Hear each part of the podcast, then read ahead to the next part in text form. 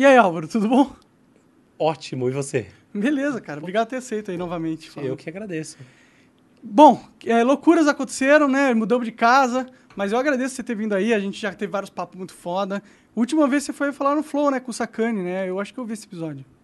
Você não tava nele? Não, infelizmente. Foi depois? Foi depois, foi depois do fatídico dia. Você era o monarca da mesa naquela, naquela hora. Ah, não, ah, não, então não foi com o Sacani, foi com o. com o. Rock. Rock, é verdade. Ah, sim, é. é, verdade, é. é verdade.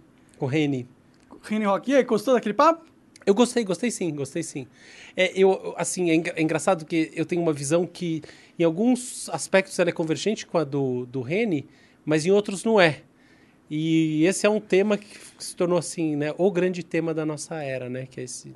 O que, que vocês conver- é, discutiram ali lá? A gente discutiu muito a guerra da Ucrânia. Ah, verdade. Tu tá por dentro dessas paradas de guerra da Ucrânia? Sim, sim, sim. E eu tô achando que tem uma questão muito importante aí para para ser pensada. Assim, é, minha, minha percepção é que o, o debate no Brasil sobre a guerra da Ucrânia ele está um pouco fragmentário. Então, assim, como todos os debates que envolvem alguma coisa política naturalmente, né?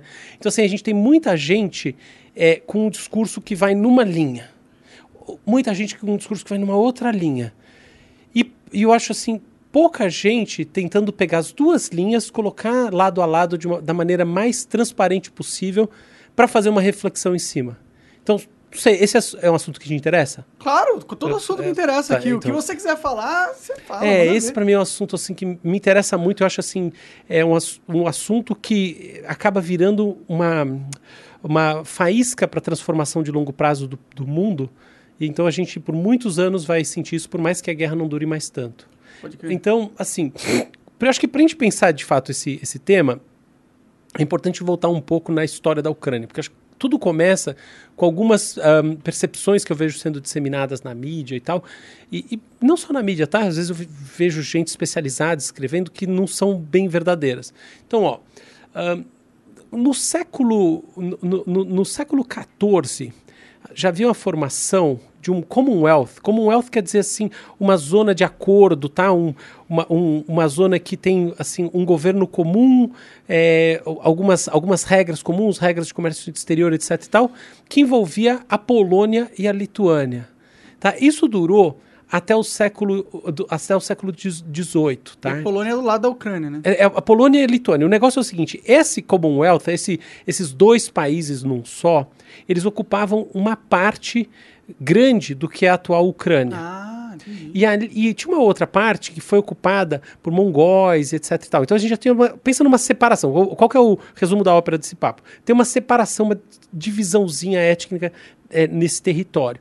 Aí, a partir disso, esse- é, o que é o território da Ucrânia vai sofrendo uma série de ocupações, etc. Então tem austríacos, os, os atuais austríacos, os atuais alemães, russos, poloneses, enfim, o negócio vai sendo realmente palco de muita coisa, porque é na passagem do Oriente para o Ocidente, tem um sentido muito estratégico, é uma terra muito estratégica. Tá? Então, então esse é um lugar assim que a gente tem que pensar que tem muita vida e muita, muita vida assim, muita disputa, muita guerra, muita tensão, lugar histórico importantíssimo. Mas da onde vem esse valor estratégico do território da Ucrânia? Porque ele está bem posicionado geo, geo- Exatamente. geograficamente? Super é, bem posicionado geograficamente. É, tem uma série de rotas de comércio que passam por ali, tá? Rotas que são, assim, tem mais de mil anos. Tem- tem- então, ele tem esse, esse sentido. Mais recentemente, tem uma questão de, de reservas naturais, tá? No, então, no século XX, se torna muito estratégica a questão do carvão e, e de outros minérios. Então, tem toda essa questão. É um país rico em minérios lá. É. Então, mas beleza, vamos pensar isso aqui. O que acontece? No começo do século XX, começa a ganhar forma uns movimentos, começam a ganhar forma uns movimentos de independência da Ucrânia, tá? Como país. E entre 1917 e 1921, de fato acontece uma independência da Ucrânia, tá? É um mais ou menos, mas tem, existe. E inclusive tem duas guerras importantes, tem uma guerra da Ucrânia com a Polônia e uma guerra da Ucrânia com a Rússia. E existe então, portanto, um país chamado Ucrânia que depois, imediatamente depois, acaba em- é, em- virando uma das repúblicas que vão formar a União Soviética. Originalmente, tá, o- o- a formação da União Soviética envolve a Ucrânia. Quer dizer, é um país. Por que, que esse é um ponto? Porque muita gente diz que a Ucrânia surge em 1991, surge com o ocaso da União Soviética, mas isso não é verdade. A gente é, é, é, como a gente dizer assim que um país que estava sob um regime dentro de uma lógica, quando ele sai dela, ele surge como país. Mas ele não é, na verdade, primeiro que você tem esses grupos formando o que seria a Ucrânia há muito tempo e depois que você tem um conceito de país já no começo do século XX. Então é um país, sim. E aí tem um outro fator que é o seguinte: em 1954, o Khrushchev, que foi o, o, o, o presidente que sucedeu é, o Stalin, ele cede dentro de uma lógica que nem vem ao caso agora, o que é a Crimeia, que é o primeiro estado, a primeiro, primeira região ocupada na Ucrânia, né, pelos russos, para a Ucrânia. Como é que você cede um território para algo que não é um país? Entendeu? Claro que você deu de um país para outro país, Entendi. beleza? Sim. Então, assim, é um país, tá lá.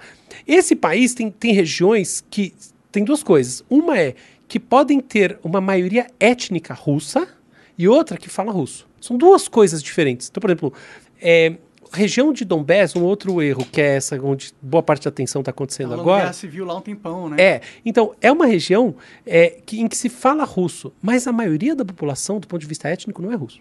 Entende? Então tem uma sutileza, enquanto na Crimeia é. Então, então a coisa não é tão simples. Por exemplo, o discurso, a ideia de que não, esse é um, um falso país, ou não é bem um falso país, mas um país que não tem bem uma tradição de nação, que surgiu em 1991, que na verdade é um derivado da Rússia. Isso não é bem uma verdade. E, e mais do que isso, esse país, se a gente vai olhar historicamente, por que eu conto essa história? Porque ele passou, assim, ele tem uma forte influência polonesa, ele tem influência de gente de todos os lados, o que dá para ele, no final das contas, uma identidade própria não é em todas as partes, a parte mais do leste não é tanto assim, tanto que né, ela tem um, um, um, caráter mais russo, mas é um país, não, não é que não é. Então, assim, esse é para mim é o ponto de partida para essa discussão, que coloca assim em xeque. Quer que eu... ah, até que é bom que baixe isso aí. Sim. É, tá, tá só um pouco forte, né? Vamos dizer assim. É, vou colocar aqui 24. Só tá saindo lágrima do meu olho. então, vem, tá, vem da Val. É que tava calor, agora começou a ficar frio, também tô sentindo. Bota frio nisso. Mas enfim, então esse é o primeiro ponto. Mas aí, quando a gente olha, então, do ponto de vista do que está rolando nesse tal país, eu vejo que a gente tem duas grandes maneiras de ver. A primeira, ela parte da seguinte premissa: o mundo como assim um espaço comum, o tal do tabuleiro geopolítico, ele seria um tabuleiro anárquico, tá? Ou seja, assim, são os, não é uma regra do mundo. Ninguém... Não é como se a ONU mandasse em porra é, alguma, né? É como se, exatamente, nessa lógica que nenhum, nada que nenhum organismo de, de uh, atuação internacional tem grande relevância. Essa é a primeira premissa. A segunda premissa é que os países agem independentemente da, do que acontece internamente, motivados através da, da tentativa de maximizar a utilidade esperada para eles, ou seja, maximizar o que é entendido como bom para eles, tá? Sobretudo do ponto de vista de poder. Então são duas premissas assim, os países são entes independentes buscando a maximização utilitária, o que é bom para si, dentro de um tabuleiro que é anárquico. Então, assim, como cada país não está nem aí para o outro país e ele atua a partir da, da, sua visão de mundo. Então, quando a gente olha por esse ponto tá, de vista, não, não tá de boa, que é o ponto de vista realista, o que acontece? A gente diz assim, olha, uma narrativa. Uma narrativa é o seguinte. Então, acho, aí começa a questão delicada. Eu acho que ter aquela, aquela tranquilidade para colocar as narrativas, tal como aqueles que as defendem entendem, eu acho que é ponto de partida para a gente fazer uma reflexão nesse assunto. E não o que, que a Rússia está pensando, é, o que, que a Polônia agora está pensando. O que, que todo mundo. E mais que isso, eu estou pensando assim também, o que, que os intelectuais que estão escrevendo, que estão falando, o que, que esses discursos que estão na mídia brasileira, o que, que eles dizem, sabe? É, eu acho que a gente tem que dar um passo atrás para entender o que eles dizem e entender. Eles dizem alguma coisa sobre opinião e não só sobre fatos.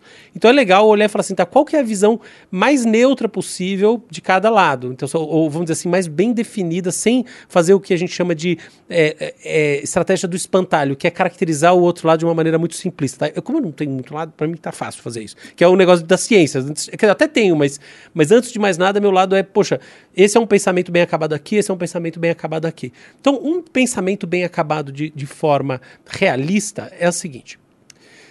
no, no, no, nos momentos finais, nos momentos do ocaso da, da, da, da União Soviética, assim, um, uma etapa fundamental desse processo foi naturalmente a, reunificação da Alemanha, uhum. da queda do muro, muro de Berlim. Isso aí é o paradigma maior de todos. E no meio dessas discussões é, surgiu uma discussão sobre a expansão da OTAN em sentido ao leste. Diferentes é, representantes das forças ocidentais dialogaram sobre esse assunto com os representantes da União Soviética, nominalmente russos. Tá? Então, essa expansão da OTAN nessa, nessa região é uma coisa que vem de muito tempo.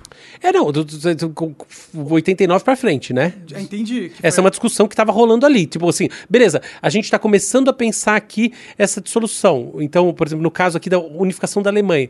Tá, a Alemanha entrar para a OTAN como um todo, unificada, era uma discussão sensível, entendeu? Do ponto de, é, do ponto de vista do, da União Soviética, tá? Que ainda estava. O, o processo foi muito mais rápido do que imaginado naquela hora, naquela época. Mas, por exemplo, existiam discussões assim, ó, só uma parte da, da Alemanha vai estar na OTAN, coisas assim, até que, beleza, deu tudo, a Alemanha virou... Em bloco, foi é, lá. foi lá.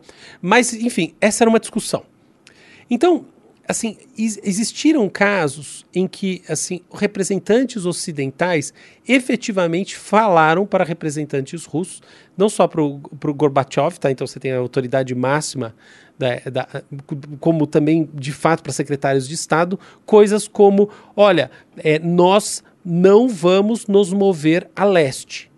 Só que isso tem, tem uma interpretação ambígua, porque pode ser assim: nós não vamos nos mover a leste dentro da Alemanha, ou isso é, nós não vamos nos mover a leste, ou seja, nós não vamos trazer, os, na medida em que haja uma, um ocaso da União Soviética, as ex-repúblicas soviéticas para dentro da OTAN. Isso fica assim, meio que. Então meio que rolou um acordo de gentlemen nesse sentido naquela época. Eu diria o seguinte: é, não sei se é bem um acordo, eu acho que assim, esse assunto não foi formalizado, não tem papel, entendeu? Entendi. Ninguém assinou. Então ficou meio o dito pelo não dito. Assim, eu olhei bem esse assunto, li, li, li coisas assim, documentos da CIA, porque assim, isso é uma coisa que não dá para ser é, assim, naif, não dá para falar bobagem, porque isso é um negócio, assim, é absolutamente sério dentro dessa discussão. E assim, cara, verdade seja dita, houve sim falas nesse sentido. Houve ponto final. Isso é quem não gostar, achar que ah, o cara tá falando do discurso pró-russo. Não, não tô falando nem uma pau. Pelo contrário. Então, assim, minha questão é, como, já entregando o jogo, como entender que eu acho que a violência absurda que o Putin tá fazendo, tudo isso, mas também tem que entender qual que é o contexto. Essa foi uma discussão que surgiu lá atrás. E a partir desse momento, o que acontece? O, por outro lado, o Gorbachev já deu declarações em sentido contrário também, entendeu? Que não, isso aqui só tinha a ver com a Alemanha. Então é muito relativa essa conversa. Mas de fato ela existiu. Tem que olhar lá e falar, tá bom, tem esse papo. Então, houve um momento onde o Ocidente falou: ó, a OTAN não vai encher teu saco. Fica é, tranquilo aí. É, não vai, não vai agir de maneira tão imperialista, vamos dizer assim, tá? Entendi. tá? É, não é bem isso, só que é muito mais importante do que isso. Porque, no final das contas, a gente está falando é, de. Eh, os países da, da OTAN agem em bloco. Então você está falando de uma questão sobre como esses países vão reagir a uma violência em relação a qualquer outro dos países Sim, é. Se, quem está na OTAN, se um país entrar em guerra na OTAN, todos os outros são obrigados a ajudar. Exato, esse é o papo.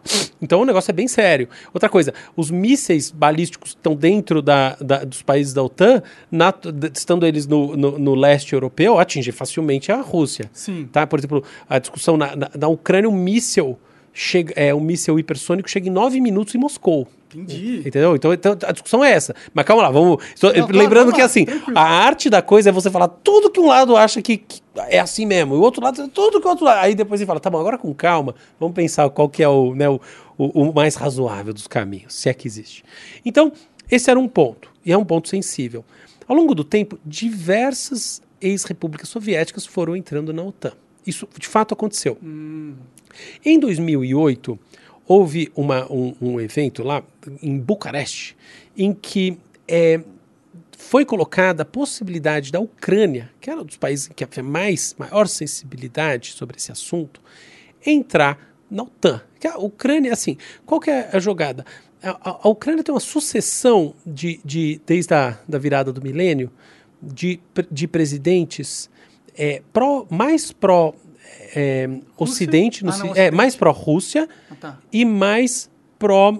É, Ocidente, por exemplo, é engraçado falar Ocidente, né? Mas é isso, mas Europa e Estados Unidos, tá? Mais nessa, nessa orientação mais aqui Ocidente, quem chama de Ocidente. Beleza, porque também tem parte da Rússia que está no Ocidente, mas é isso aí, você tá entendendo. Sim, sim, sim. Então tá. Então, Então os presidentes antigos da, da Ucrânia, eles eram, não eram pró-Rússia. Não, não, é o seguinte, veja bem, a gente está falando de um, de um processo muito recente, tá? Então, assim, o que acontece? É, em 2004, existe um, um- um fenômeno de rua chamado Revolução Laranja, que foi uma revolução pacífica até certo ponto, bem pacífica, perto da média das coisas, que aconteceu assim, houve uma eleição, é, o, o candidato que estaria na frente, que era um candidato pró-Rússia, é, foi acusado de, de é, ter, enfim, é, basicamente manipulado a eleição, tá?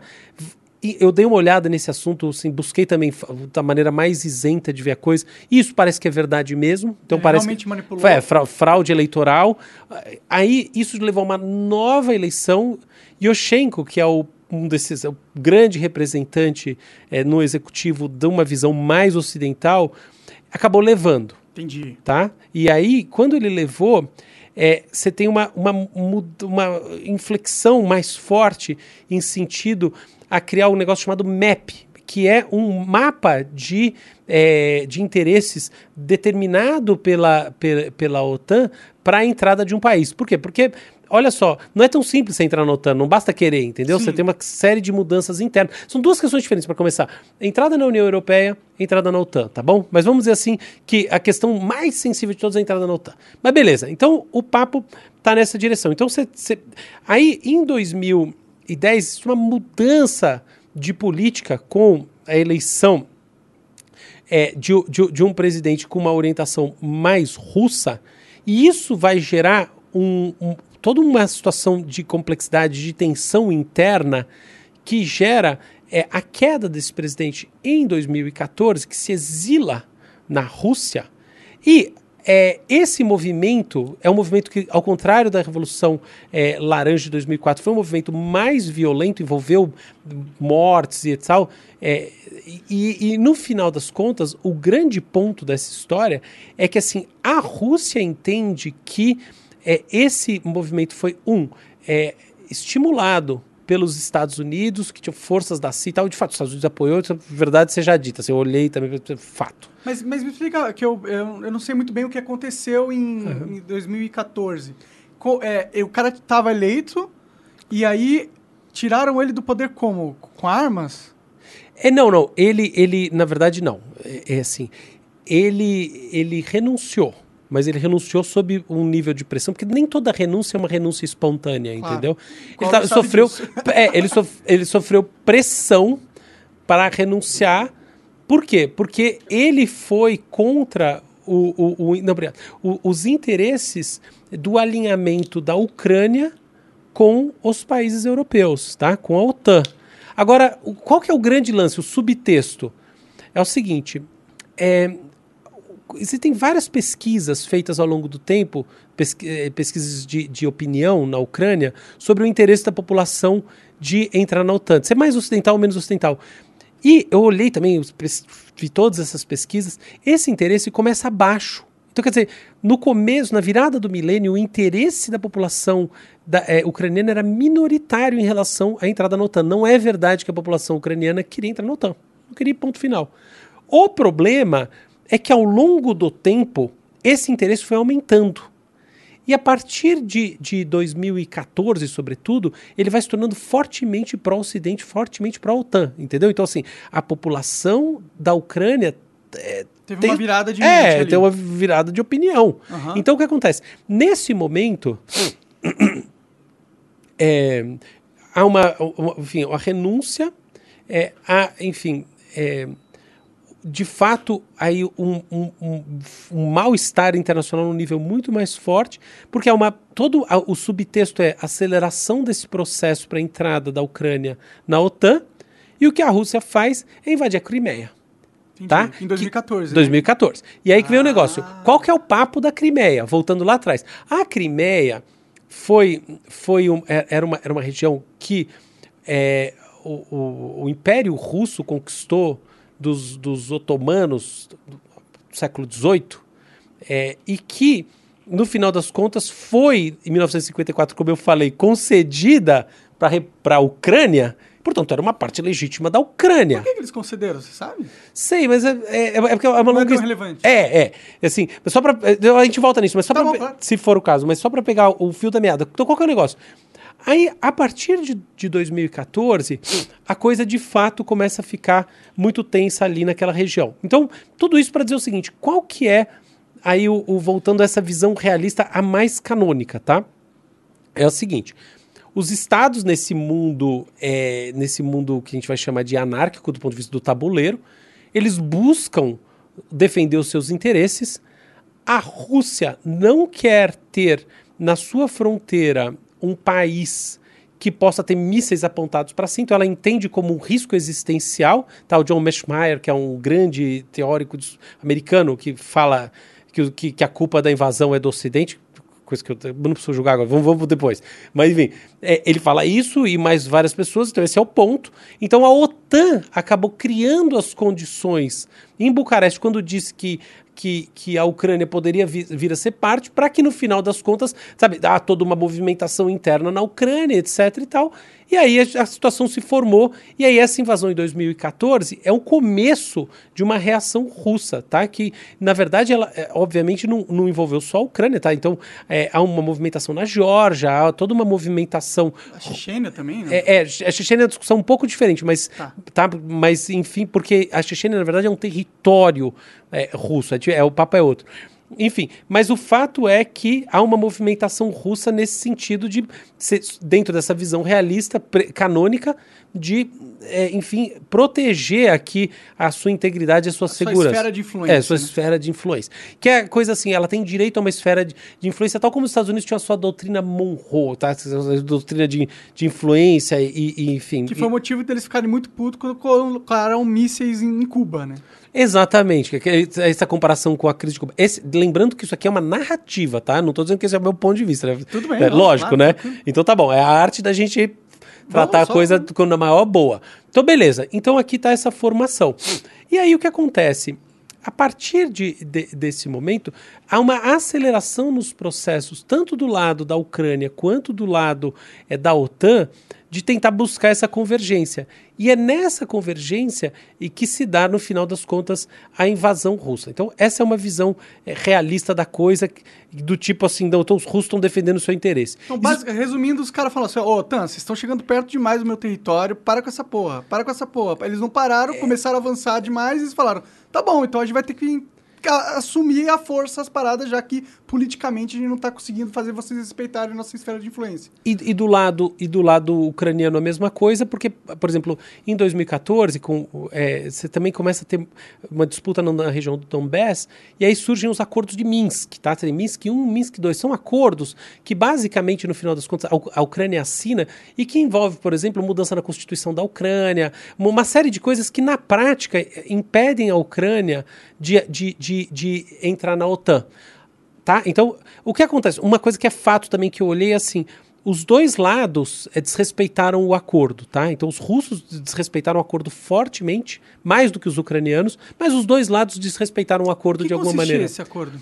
Por exemplo, é, uma, uma parte importante do acordo era o desarmamento. Segunda questão do acordo é que a Rússia, é assim, olha só, naquela época, qual é a grande ideia? Para você estar na, na OTAN e também na União Europeia, você não pode ter um conflito interno muito forte. Então, a ideia é que a Rússia, do ponto de vista dos russos, se colocaram como, como observadores. A Rússia não era parte da história. Então, eles eram observadores. E, e haviam separatistas aqui dentro que eles próprios estavam lutando, e a grande questão era, tá, então aqui existe uma autonomia dessas províncias separatistas, essa era a ideia do acordo, e beleza, é assim que vai ser. Só que na prática, tinham mais de 10 mil soldados russos lá dentro. Então, a Rússia estava eh, eh, des- descumprindo o acordo, porque ela não era observadora coisa nenhuma. Do lado da, da, da Ucrânia também, tampouco houve não só o, re- o reconhecimento assim, público, sabe, do, do acordo, acordo como uma coisa, putz, mudar a Constituição nesse sentido. É, pelo contrário, houve uma mudança constitucional em 2018 em sentido da aceleração ao processo, do, no processo de, de entrada na, na OTAN. Então, quer dizer, o, o jogo, assim, é- é- é- a- o acordo era um acordo muito sensível, muito para os dois lados. Foi- o acordo foi costurado com o apoio da França, o acordo foi. Enfim, era uma maneira de, de pacificar a região. Como todo acordo que, que dá minimamente certo quando a coisa está muito, muito pegando muito, ninguém fica satisfeito. Tá? E assim foi, e o acordo desabou, porque, enfim, é, apesar de, de, de ser assim, ruim para os dois lados, o que poderia ser sinal de que é bom, na verdade a tensão era grande demais e ele não se segurou. Aí o que acontece é que é, no ano passado, o Putin declarou que o acordo não valia mais. E existe uma mudança na lógica do que está em jogo, em que a coisa sai do, do, de, uma, uma perspectiva de que o grande lance são as regiões separatistas e sua autonomia, para efetivamente a Constituição agora, através da, da, da, invasão desses territórios independentes, entendeu? Então isso aqui é uma, há, uma, há, um, há um processo que se, eh, dependendo de onde ele terminar, ele vai envolver o esfacelamento do país chamado Ucrânia. Pode crer. Então, antigamente, o acordo foi feito lá, pode continuar sendo Ucrânia, Donbass, pode continuar na Ucrânia, mas para que isso aconteça, algumas mudanças na Constituição da Ucrânia que garantem a, autonomia deles, autonomia tem que acontecer. Isso, autonomia dos territórios, autonomia é, legal, que na prática é como se fossem países separados. País basco, entendeu? Entendi. E isso daí, é, do, do, jeito que foi pensado, tornava a entrada da Ucrânia na, na OTAN impossível. tá? Esse, é, esse é o negócio. Pode então tem um sentido muito prático a história, tá? Entendi. Então, assim, quer dizer, a, Rússia entrou ali. Então, olha, mas de novo, o, o, grande discussão é entender qual é o ponto de vista realista da coisa. Então, realista é assim, a Rússia criou, assim, a Rússia foi levada, segundo uma, uma dessas óticas, a uma situação de pressão do Ocidente ao longo das suas bordas. Quando a coisa chegou nesse nível, ela agiu porque ela é mais forte para impor seu interesse, tá? Beleza. E aí você tem a guerra efetivamente, e esse é um ponto de vista que diz o seguinte: essa é uma parte da história que às vezes as pessoas eu acho que elas não estão compreendendo muito bem. Óbvio que a Rússia quis atacar Kiev, quis dominar o país inteiro, mas efetivamente a conquista dessa faixa do sul e do leste, que gera uma verdadeira fragmentação aqui, ela representa sim algo em relação aos próprios acordos de Minsk, então ela tem sim um sentido. É, vamos dizer assim, ela é uma vitória parcial. Tem, tem um sentido de vitória parcial aqui, sim. Então, essa é, essa é a visão. Para a Rússia. Para a Rússia, tem mesmo. Então isso é verdade. Agora, ó, ó, beleza. Então aí tem uma visão que, é, que não é pró-russa do realismo, que diz o seguinte: olha, a Rússia, que é um Estado agressor, mas fez todas essas, essas coisas. O Estado agressor foi lá e impôs, não é porque tinha risco existencial nenhum, mas é a mesma coisa. Na prática é o Estado, dentro dessa lógica, dessa anárquica, o, dentro dessas situações que ela conduziu de maneira deturpada, então tudo isso é uma enorme mentira, e ela conduziu dessa maneira. Agora você tem uma outra visão, que é uma visão mais é, ligada a, a, um, a, uma visão um pouco mais liberal do mundo. E, e como é que ela funciona? Ela é assim: olha, apesar da gente ter esses países que sim, muitas vezes buscam seu interesse, duas variáveis contam muito. A primeira variável que conta demais é o fato de que existem órgãos internacionais, existem acordos, os acordos comerciais são absolutamente importantes, acordos militares como a própria OTAN, é que o mundo ele, ele, ele está organizado em rede há muito tempo. Há muito tempo. E todo xadrez estratégico vem acontecendo em rede também há bastante tempo. E a coisa está estruturada assim. Então, essa é uma maneira, um, um, dos, um dos, blocos. O outro bloco é o seguinte, da, do, desse pensamento. Os países não reagem só como um grande monolito, aquilo que é do seu interesse, é como se fosse jogando War. Uhum. O jogo do War existe, mas é meio, é meio bronco esse, essa maneira de ver as coisas é um pouco bronca. Talvez seja mais complexo. é, isso. tem umas sutilezas. Então, por exemplo, um, um presidente reage também de acordo com as suas percepções, de acordo com o seu perfil. O Trump age de um jeito, o Biden age de outro. Isso muda as coisas. O Bolsonaro age de um jeito, sei lá quem age de outro. Isso muda, tudo isso muda. E quando a gente olha dessa maneira, o que, que a gente vê?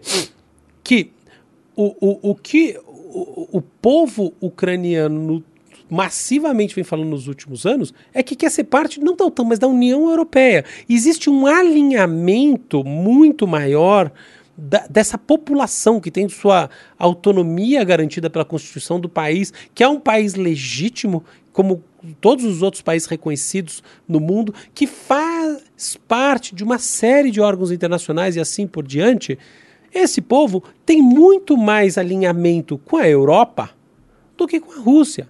E do outro lado, é, o Putin age muito mais como um líder autocrata que quer impor muito assim a sua maneira que é bélica, etc., de eh, conduzir as relações internacionais do que estritamente o interesse prático da Rússia. Porque, eventualmente, eh, em, algum nível, o custo-benefício para a Rússia pode ser péssimo disso tudo. Tá? Ela não parece que está ganhando nada com essa guerra, tipo... to- É, é, então, é aí que a gente vai chegar. Então, sob esse ponto de vista, é o seguinte: tá bom, então de fato. Pode ter existido uma discussão, pode não, existiu uma discussão durante o período de, de, de unificação da Alemanha sobre o avanço ou não da OTAN, existiu. Existe todo um debate geopolítico, tem, existe tudo isso. Mas existe a autonomia da Ucrânia de ser o que ela quiser ser. E não tem país nenhum que tem que ficar dando, eh, entrando né, né, sabe, nas questões de maneira violenta, porque não é assim que o mundo deve funcionar. Ainda mais assim, quando a gente está falando de lugar, de regiões que há muito tempo não tem uma tensão. É diferente você pegar um lugar onde está uma guerra constante. Cara, isso aqui a gente não tem algo dessa natureza desde a Segunda Guerra Mundial. É muito tempo, são 80 anos sem um negócio como esse. Entende? Não então, conta as guerras lá no Oriente Médio. não, não tô falando assim na Europa. Ah, na Europa. entendi. Entendeu? Então, qual que é o negócio? Quando a gente olha por esse ponto de vista, é, o, o Putin não está exatamente é, atacando só a Ucrânia dentro de uma esfera de interesse de- estritamente aqui da, da sua proteção existencial. Não.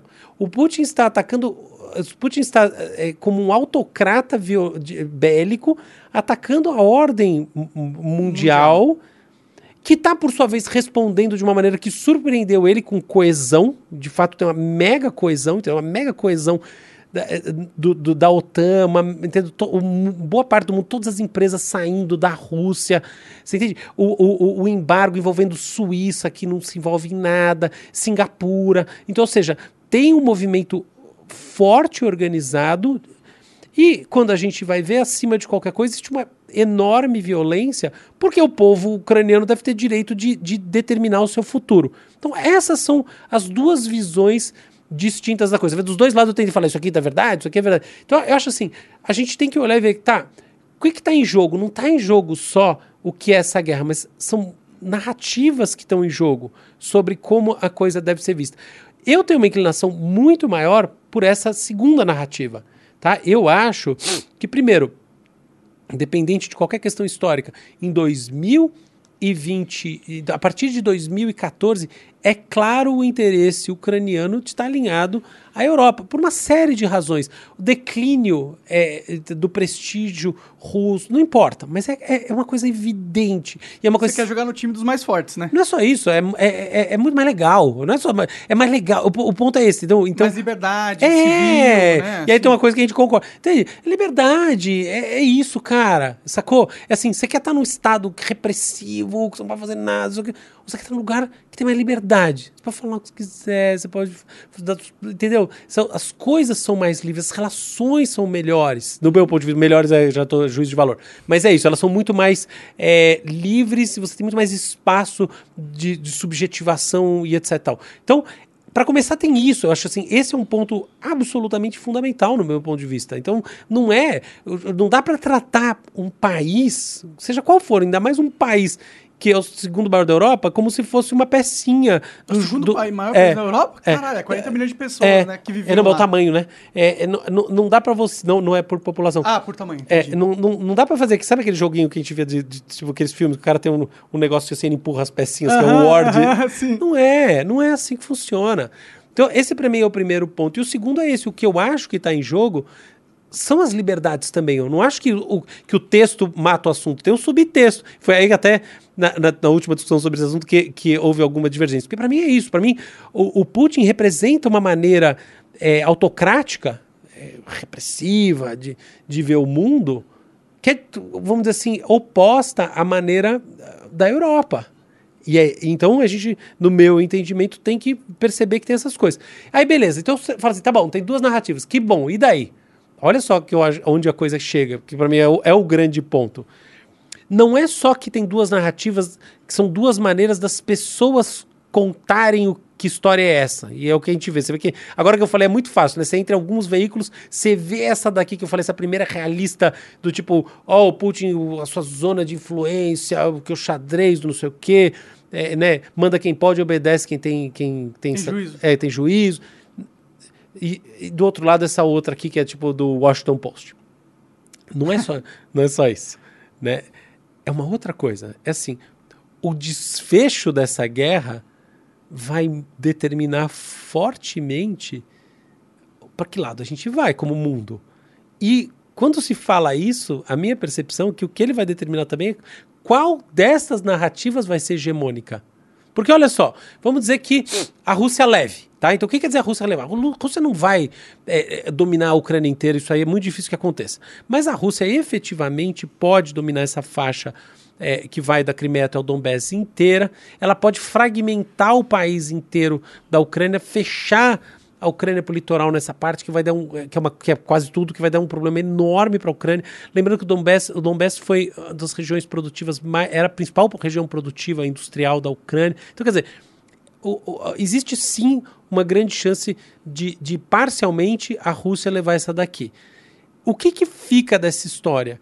Fica que no final das contas, o, o, o jogo geopolítico é um jogo em que a agressão, essa visão né, do, do, Estado que, que entra com força, etc e tal, se impõe.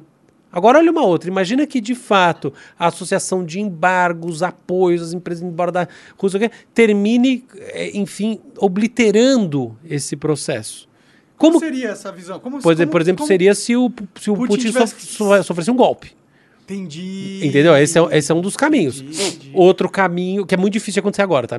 Não dá nem, nenhum indício de que isso esteja sendo preparado com seriedade. Também não teria como ter esse indício, mas, mas não é, é assim, eu, eu também dei uma bela pesquisada nesse assunto e não encontrei, não, não encontro bases para afirmar que existe, tá, existem... Uma força evolucionária é, é, ou sei lá onde, tipo, faz, preparando algo assim. Então, a primeira coisa é isso. Mas essa é uma maneira. A outra é realmente é, o, o, o, exército russo voltar para trás, ou a coisa terminar num acordo que, que permite a, a, a Ucrânia a manutenção dos seus territórios. É, é, dos seus territórios, dos seus direitos decisórios, tá? Tudo isso. Então, tem mil caminhos aqui, o que, que, e tem toda uma zona cinzenta onde não fica tão claro o quanto cada um ganhou de verdade. Tá? A Rússia sempre vai ter perdido numa, numa esfera, porque assim, ela tentou uma, um, uma, uma ação agressiva em sentido ao norte, em sentido a Kiev, e pelo menos nessa etapa, se é que vai ter uma próxima etapa disso, ela não Falhou. conseguiu voltou para trás. Elas queriam dominar Kiev e não é, conseguiram. Não conseguiu, ponto final. Exatamente. Apanhou. Ponto final. Agora eles estão se concentrando em garantir essa borda ali da Ucrânia para é isolar isso. eles. É, aí a gente não sabe se é isso, eles vão ficar com essa borda borda. Se, se, a gente não sabe se eles vão conseguir essa borda. A gente não sabe se conseguindo essas, essa borda eles vão tentar avançar de novo e dominar o país inteiro. A gente não sabe nada, Faz entendeu? Sentido. É, é. Eu acho que, olhando porque o Putin quer, eu acho que ele quer dominar o país todo, né? É, é uma longa discussão. É difícil saber. É assim, é difícil saber. Porque talvez ele possa pensar o seguinte: pensa uma coisa, o, o embargo vai tendo efeito maior ao longo do tempo. Então, talvez isso em, em, em quatro, cinco meses não seja viável. Então tem toda uma questão temporal. Então por isso que cada dia de resistência ucraniana é um ponto a favor dos ucranianos. É verdade, está é, sangrando a Rússia porque não está podendo comprar material de empresas ocidentais, não está podendo... podendo vender quase nada para o Ocidente. Sim, tá? mas aí tem a China ali que pode tentar ajudar, né? Então essa é a grande discussão, mas ó, antes até de chegar nessa, que é, o, é de fato é um dos desfechos dessa reflexão. Mas então, enfim, eu acho que tem uma coisa aqui que não é só assim, tem um pessoal que conta de um jeito, o pessoal que conta de outro, o pessoal que tem uma orientação ideológica, o pessoal que tem outra orientação ideológica. Eu acho que é muito assim. Essa guerra em si, ela realmente vai mostrar um pouco, vai, vai determinar um pouco dos caminhos que, que, o, que o mundo vai seguir. Então, uma da. da imagina, por exemplo. Mas, uma... desculpa, só te cortar rapidinho. Claro, mas é um pouco preocupante também a OTAN tendo uma hegemonia no, no, no globo, né? Um poder, é, tipo, que comanda o planeta inteiro não parece ser um destino bem positivo para o planeta, né? Com certeza não. E a OTAN ela já não. mirou no, no, Brasil, ela tem interesse no nosso território estratégico, que é a Amazônia, e ele já tem uma série de narrativas que são é, colocadas na mídia internacional pela, pelos países ocidentais de que a, Amazônia é um problema do mundo todo e que a gente tem que decidir o que acontece na Amazônia em coesão com o mundo todo, não o Brasil decidir, né? O que é algo que, pra gente brasileiro, não parece ser algo muito bom. Parece que naquela história de que o seu país tem direito de determinar para onde ele vai, a OTAN meio que quer determinar para onde a gente vai em algumas questões aqui. Ó, oh, vamos lá. É, é, que tem duas questões aí no que você está colocando. Legal. Primeira questão é a seguinte: a questão da, da OTAN dominar o mundo todo. Veja bem, é um, um tratado do Atlântico Norte. Então, ele nunca vai chegar no Oriente, tá? Não existe isso, assim. Ele tem um... Não, porque é, do ponto de vista da sua natureza, ele, ele, não, ele, não, ele não vai transpor as bordas da Europa de qualquer maneira. Isso não vai acontecer. Isso não, não tem a menor condição de, de acontecer porque está na sua definição. Então, essa ideia do mundo todo, se o Brasil quisesse entrar na OTAN, com todos, toda a força, nunca iria conseguir entrar na OTAN. Não é assim, tá? Tem uma definição de quem pode estar na OTAN e, basicamente, para ficar simples, é os Estados Unidos e Europa. Tá? É isso. Isso aqui é a OTAN. É esse eixo em que a gente tem, no centro de tudo, os Estados Unidos e, aliado aos Estados Unidos, os países que originalmente é, no tempo é, da, da cortina de ferro, representavam o tal do Ocidente europeu, que não estava nem aí com a gente aqui, e aí depois, após o fim da, da União Soviética, repúblicas soviéticas que estão se tornando crescentemente é, estão é, interessadas nessa maneira de viver e viver o mundo que a gente tem aqui no, no, no, tal do Ocidente, tá? Do, sobretudo na Europa, não do Brasil. A gente tem aqui como se o Brasil estivesse num, no, num lugar de, de, de, de, um posicionamento estratégico desse nível. Não tá. Mas, mas é isso. Então, a gente tem que considerar dessa maneira. Uma outra questão é a questão sobre é a questão da, dos direitos sobre a Amazônia definitivamente os direitos sobre a Amazônia são, do ponto de vista territoriais, etc., são direitos brasileiros. Eu, eu não vejo, assim, sinceramente, eu, não vejo questionamento real a, a, a esse, a, a, essa questão que é muito da soberania do Brasil. Eu, eu, eu não vejo isso, tá? Então. É que, tipo, é, a ONU já deu várias declarações de que. Uh, por exemplo, por que, que sai tanto na mídia que a gente está desmatando toda a Amazônia. Porque tá. Não, eu entendo que a gente esteja desmatando a Amazônia, ok? Porque tá aí e a gente vai pagar caríssimo como população. E de fato tem uma questão, que é um outro papo, que assim, o Brasil, é, o país, de fato tem uma parte importante da reserva do, né, florestal do mundo. Mas tem mesmo. Isso é uma coisa, a gente nasceu com esse fardo. Até uma coisa engraçada que que as pessoas eh, entendem mal essa questão do, do que é a floresta, de como ela funciona e de qual sentido, por exemplo, vegetação. Então, por exemplo, todo mundo acha que é, que é nossa, a gente tem uma área produtiva para ser explorada muito grande, mas na verdade a produtividade é, dessas áreas é muito baixa tá? É muito baixa, ela se desertifica muito rápido. É incomparável a, a, a produtividade disso com, a produtividade de uma pradaria, de qualquer coisa. Não, não, assim, é ridiculamente incomparável, assim, é, não tem nada a ver. Então, assim, é uma terra de produtividade baixa que tem esse, de fato, essa função no mundo. Agora, é complicado, eu entendo, é uma nova, uma longa discussão, porque eu entendo do outro lado que também é verdade que a ingerência sobre o país ela eventualmente tem outros sentidos, ela vai muito além da questão de, nossa, estamos preocupados com o quanto a gente vai respirar no mundo. Existem interesses de fato é, que entram nessa discussão, que são interesses econômicos, interesses é, de, de, enfim, de exercer controle. poder do ponto é, poder de controle geopolítico, tudo isso é verdade, mas que de fato a Amazônia é assim uma parte fundamental do bioma do planeta Terra e que a destruição da Amazônia causa no planeta um mal gravíssimo de difícil é, reparação, para mim isso está dado, sabe? Não, não Mas difícil é que, tipo, questionar. Por exemplo, na época que estava nas queimadas, né? Todo mundo falando que ah, estamos queimando a Amazônia, mas as queimadas são algo que acontece ciclicamente, né? Claro. E muitas pessoas, muitas pessoas da mídia internacional usou um fator que é natural e cíclico para fazer com que, as, é, com que a narrativa fosse que a gente estava queimando as florestas é, porque a gente queria. Mas isso não era necessariamente verdade. Isso não era necessariamente verdade, você está correto. Porém, existe uma outra questão que é paralela, que é assim: quanto de floresta foi queimado no ano A, no ano 1, 2, 3, você tem uma. Tá, você tem, isso aí é tabelado, tá? Sim. É uma coisa que está sendo ma mapeado pelo INPE, pelo um monte de gente, tá? Ah. E aí o que, o que alarma de fato a comunidade internacional é quando essa taxa sobe muito. Então não é questão de ter queimado ou não ter queimado, e eu concordo com você que existe isso mesmo, tá? Então, assim, lógico que tem, entendeu? Uso então político. Um é, uso. Orelha, claro, assim, uso tipo... político desse tipo de coisa tem pra caramba. Mas, não, é assim. Não é porque tem um uso político e, e, e um monte de gente que está. Né, uso, não só é político, gente que quer se promover com esse papo, o que mais tem é isso.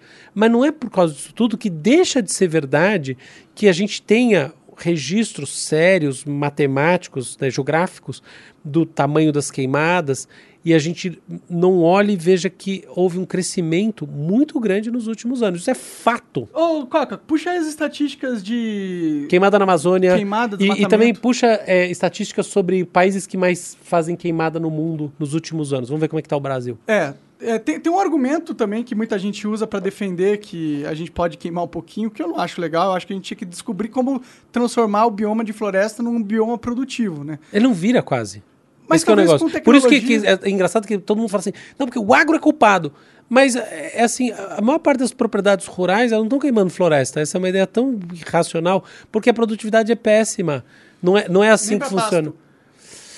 Cara, pra, pra, é porque assim, o pasto não vai durar muito, entendeu? Então, agropecuária não, não é tanto. Não, cara, posso te falar?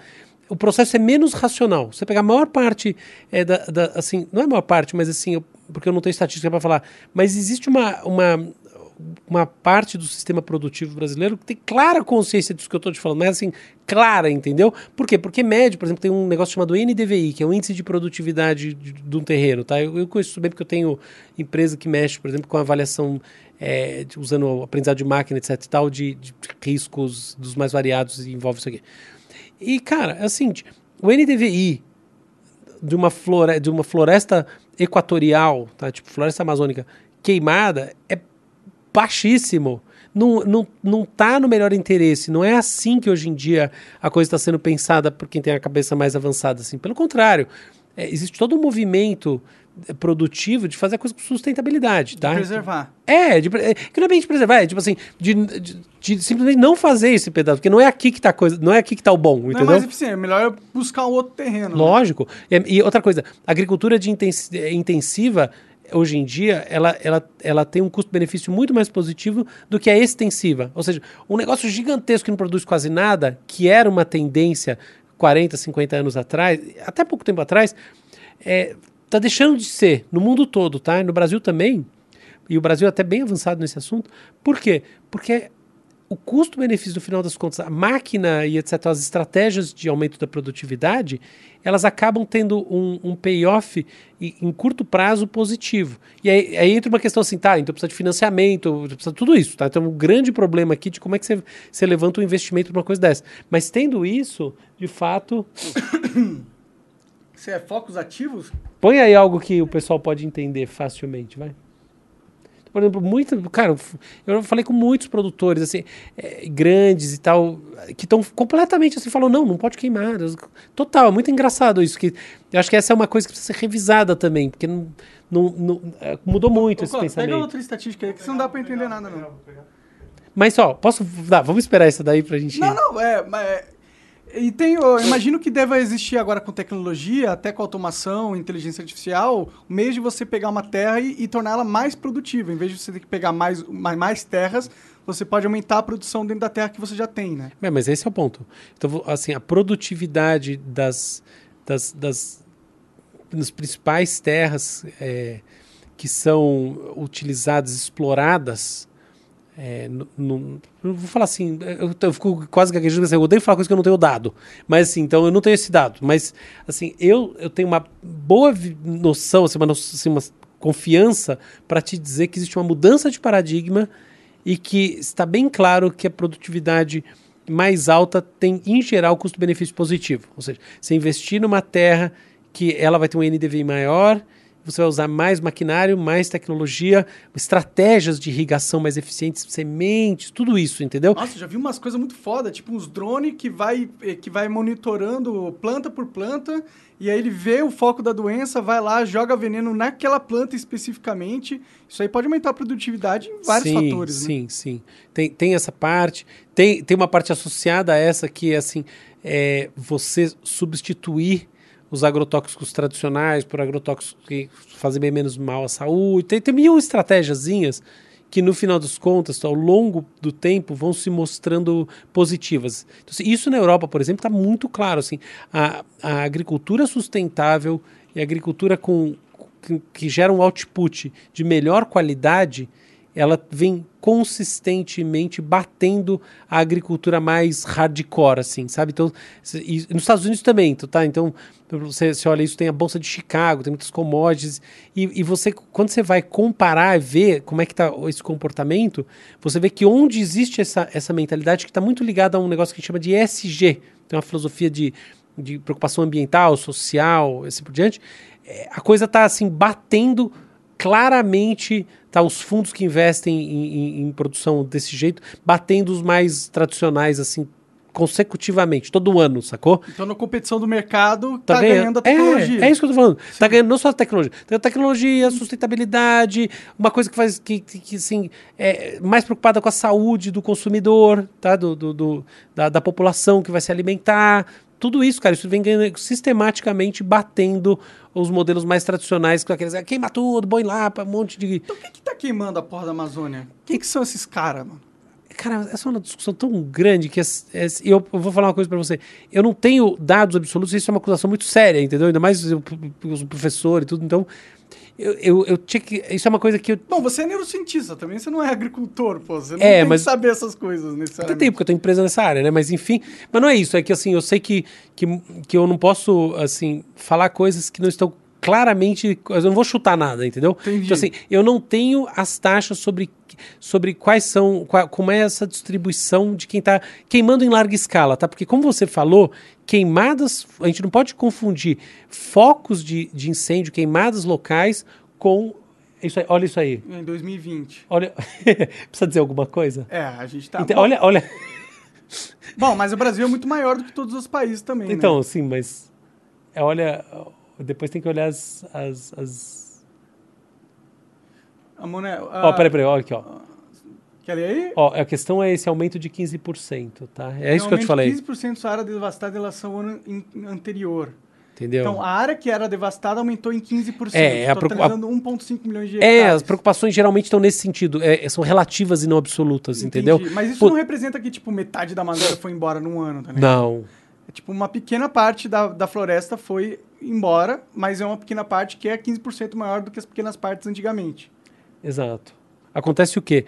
Que é muito difícil é, o reflorestamento nativo, né? Quanto tempo demora para essa floresta voltar a ter a estrutura e, enfim, troca é, de gases eficiente que ela tinha antes? Isso demora bastante. Eu também não tenho os números, mas demora, entendeu? Resumo da ópera.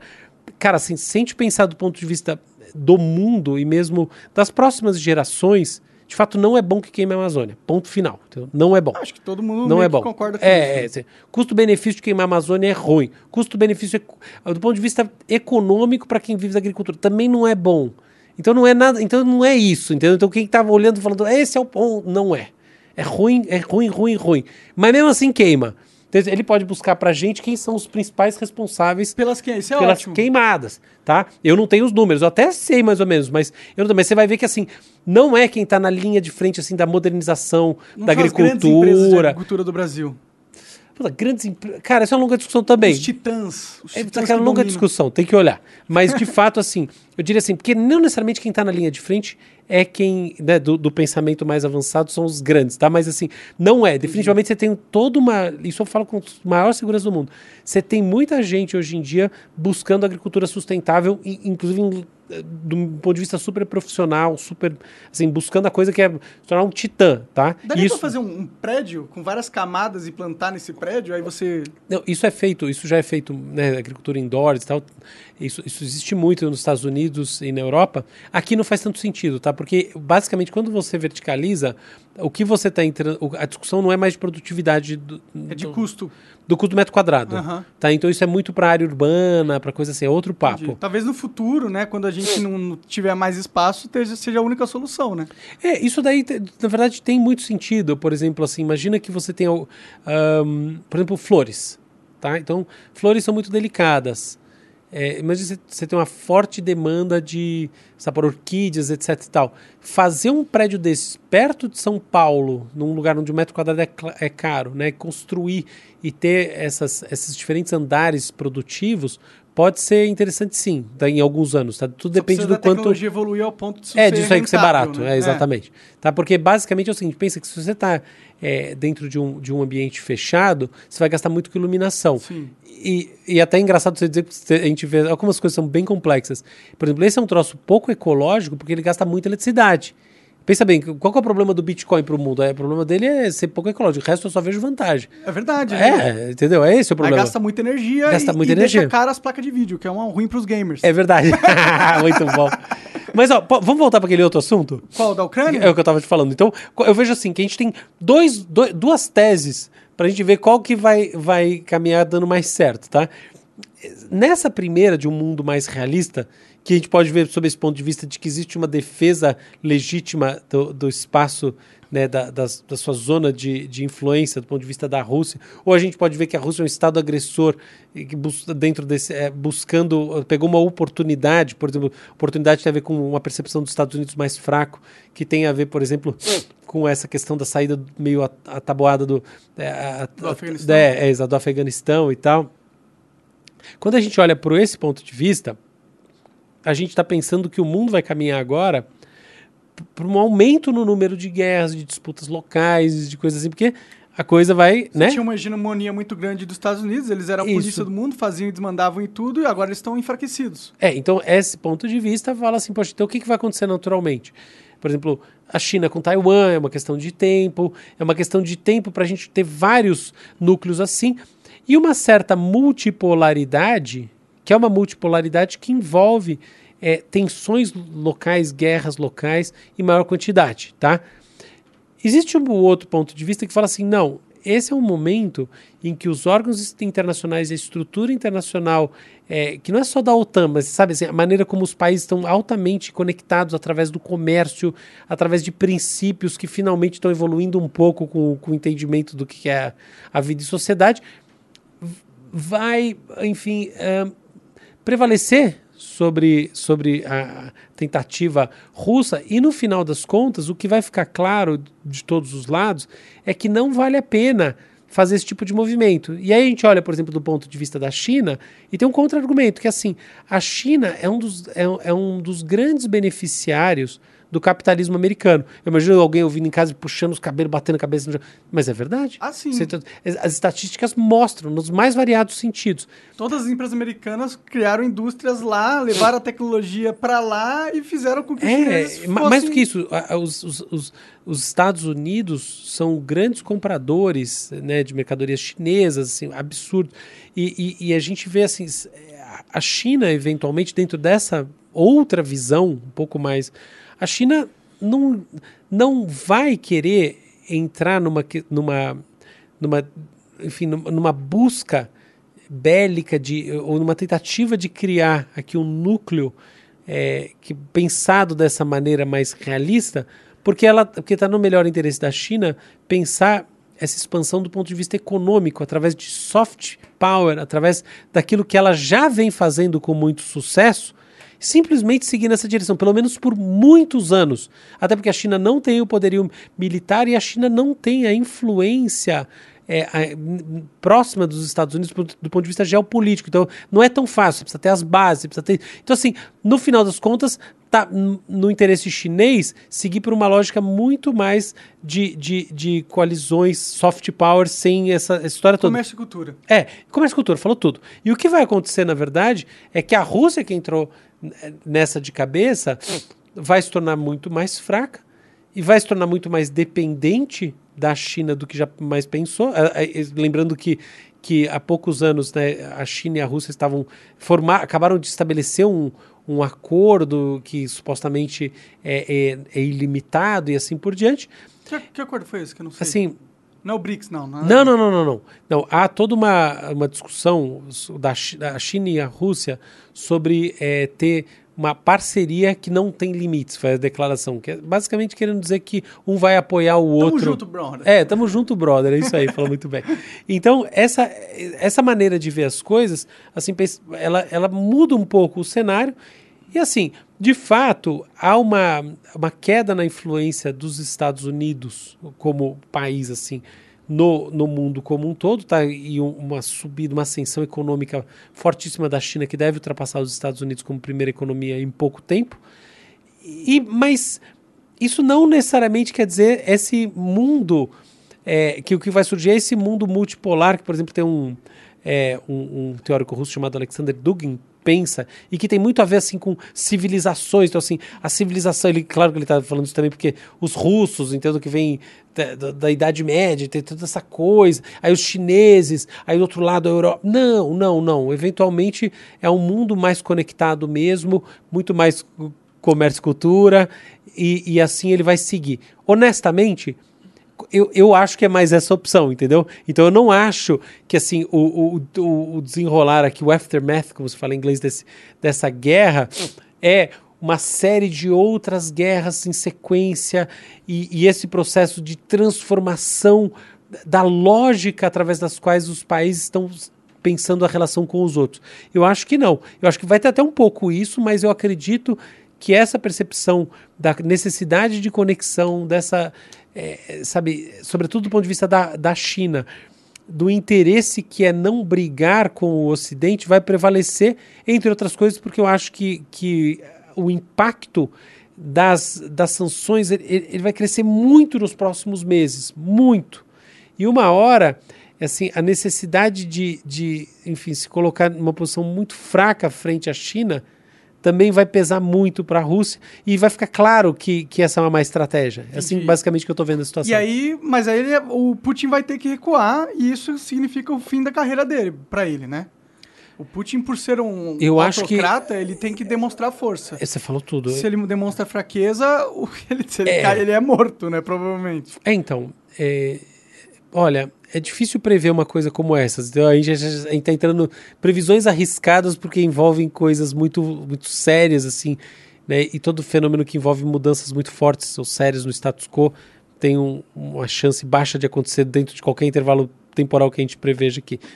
Então, é difícil falar, mas eu diria que é uma conclusão meio que natural, entendeu? Que mesmo que a Rússia consiga ter algum nível de, de vitória parcial de, pelo, internamente, para ser divulgada internamente, se a Rússia não conseguir efetivamente dominar uma faixa extensa da Ucrânia, meio que num certo período em que, em que ela se sustente e consiga manter isso, vai ser natural haver um refluxo grande, uma crise muito forte, uma crise de legitimidade do Putin e uma percepção internacional, uma percepção generalizada que essa história de agir violentamente, assim, como no modelo realista, é má ideia. Resumo da ópera é isso, entendeu? Pode crer. Que, é que isso aí não, não funciona dessa maneira. E aí se define uma nova, um novo tipo de ordem mundial, né? Então, eu acho que. Comércio. É, não, já é assim. Eu acho que justamente não vai se definir. Ela vai manter, é, manter é. forte assim.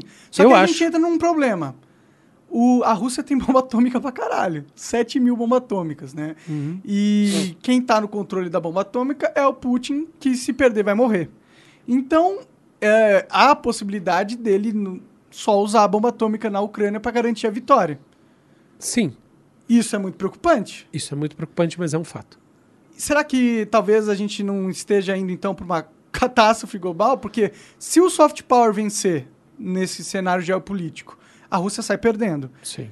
Se ela sair perdendo, o, a única força do. A única, talvez, escolha que o Putin tenha de demonstrar força é usando o arsenal nuclear. Tudo bem, mas olha só, vamos lá. É, as duas coisas não estão exatamente casadas. Porque assim, a Rússia sair perdendo na guerra quer dizer que alguma coisa, alguma, algum nível de estabilidade já se atingiu ali. E esse efeito do soft power, ele acontece, ele, ele segue por meses, anos, entendeu? O embargo não vai acabar em três meses, em quatro meses. E o que a gente está falando aqui está numa escala temporal assim, até o fim deste ano, começo do ano que vem, uma coisa, entende? Então é, são escalas diferentes. O que pode acontecer, eu acho assim que é, realmente tem uma probabilidade grande até de acontecer, grande assim, sei lá quantos por cento, mas grande não é 90, é menos de 30, mas existe, é para justamente não perder o Putin soltar uma bomba ali. Nuclear na Ucrânia. Para garantir a vitória. Pra, é. Ou pelo menos. a vitória, né? É, ou vitória ou um, um mais um, alguma coisa, entendeu? Mas existe, existe um cenário onde a Rússia joga a bomba atômica e os outros países não jogam bomba atômica na Rússia? Claro. Porque, veja bem, você tem, dois, você tem diferentes tipos de bomba atômica, tá? E você tem bombas atômicas que destroem países inteiros e bombas atômicas que têm impactos locais. É o, o, o, o, Destrói uma cidade, por exemplo. É, entendeu? Então, não há discussão, assim, ninguém imagina que o, que o Putin vai jogar uma dessas bombas atômicas chamadas estratégicas sobre, sobre a Ucrânia e acabar, sabe assim, impactar a Europa e impactar o próprio país a propósito. É tá? verdade que está ali do lado. É, então isso aí não está em discussão. A questão é ele jogar uma tática, que são essas menores. Entendi, um mini nuke. É. a gente rindo, né? Mas é isso, então isso, essa chance existe. Entendeu? E isso é como, por exemplo, final da Segunda Guerra Mundial, os Estados Unidos em relação ao Japão.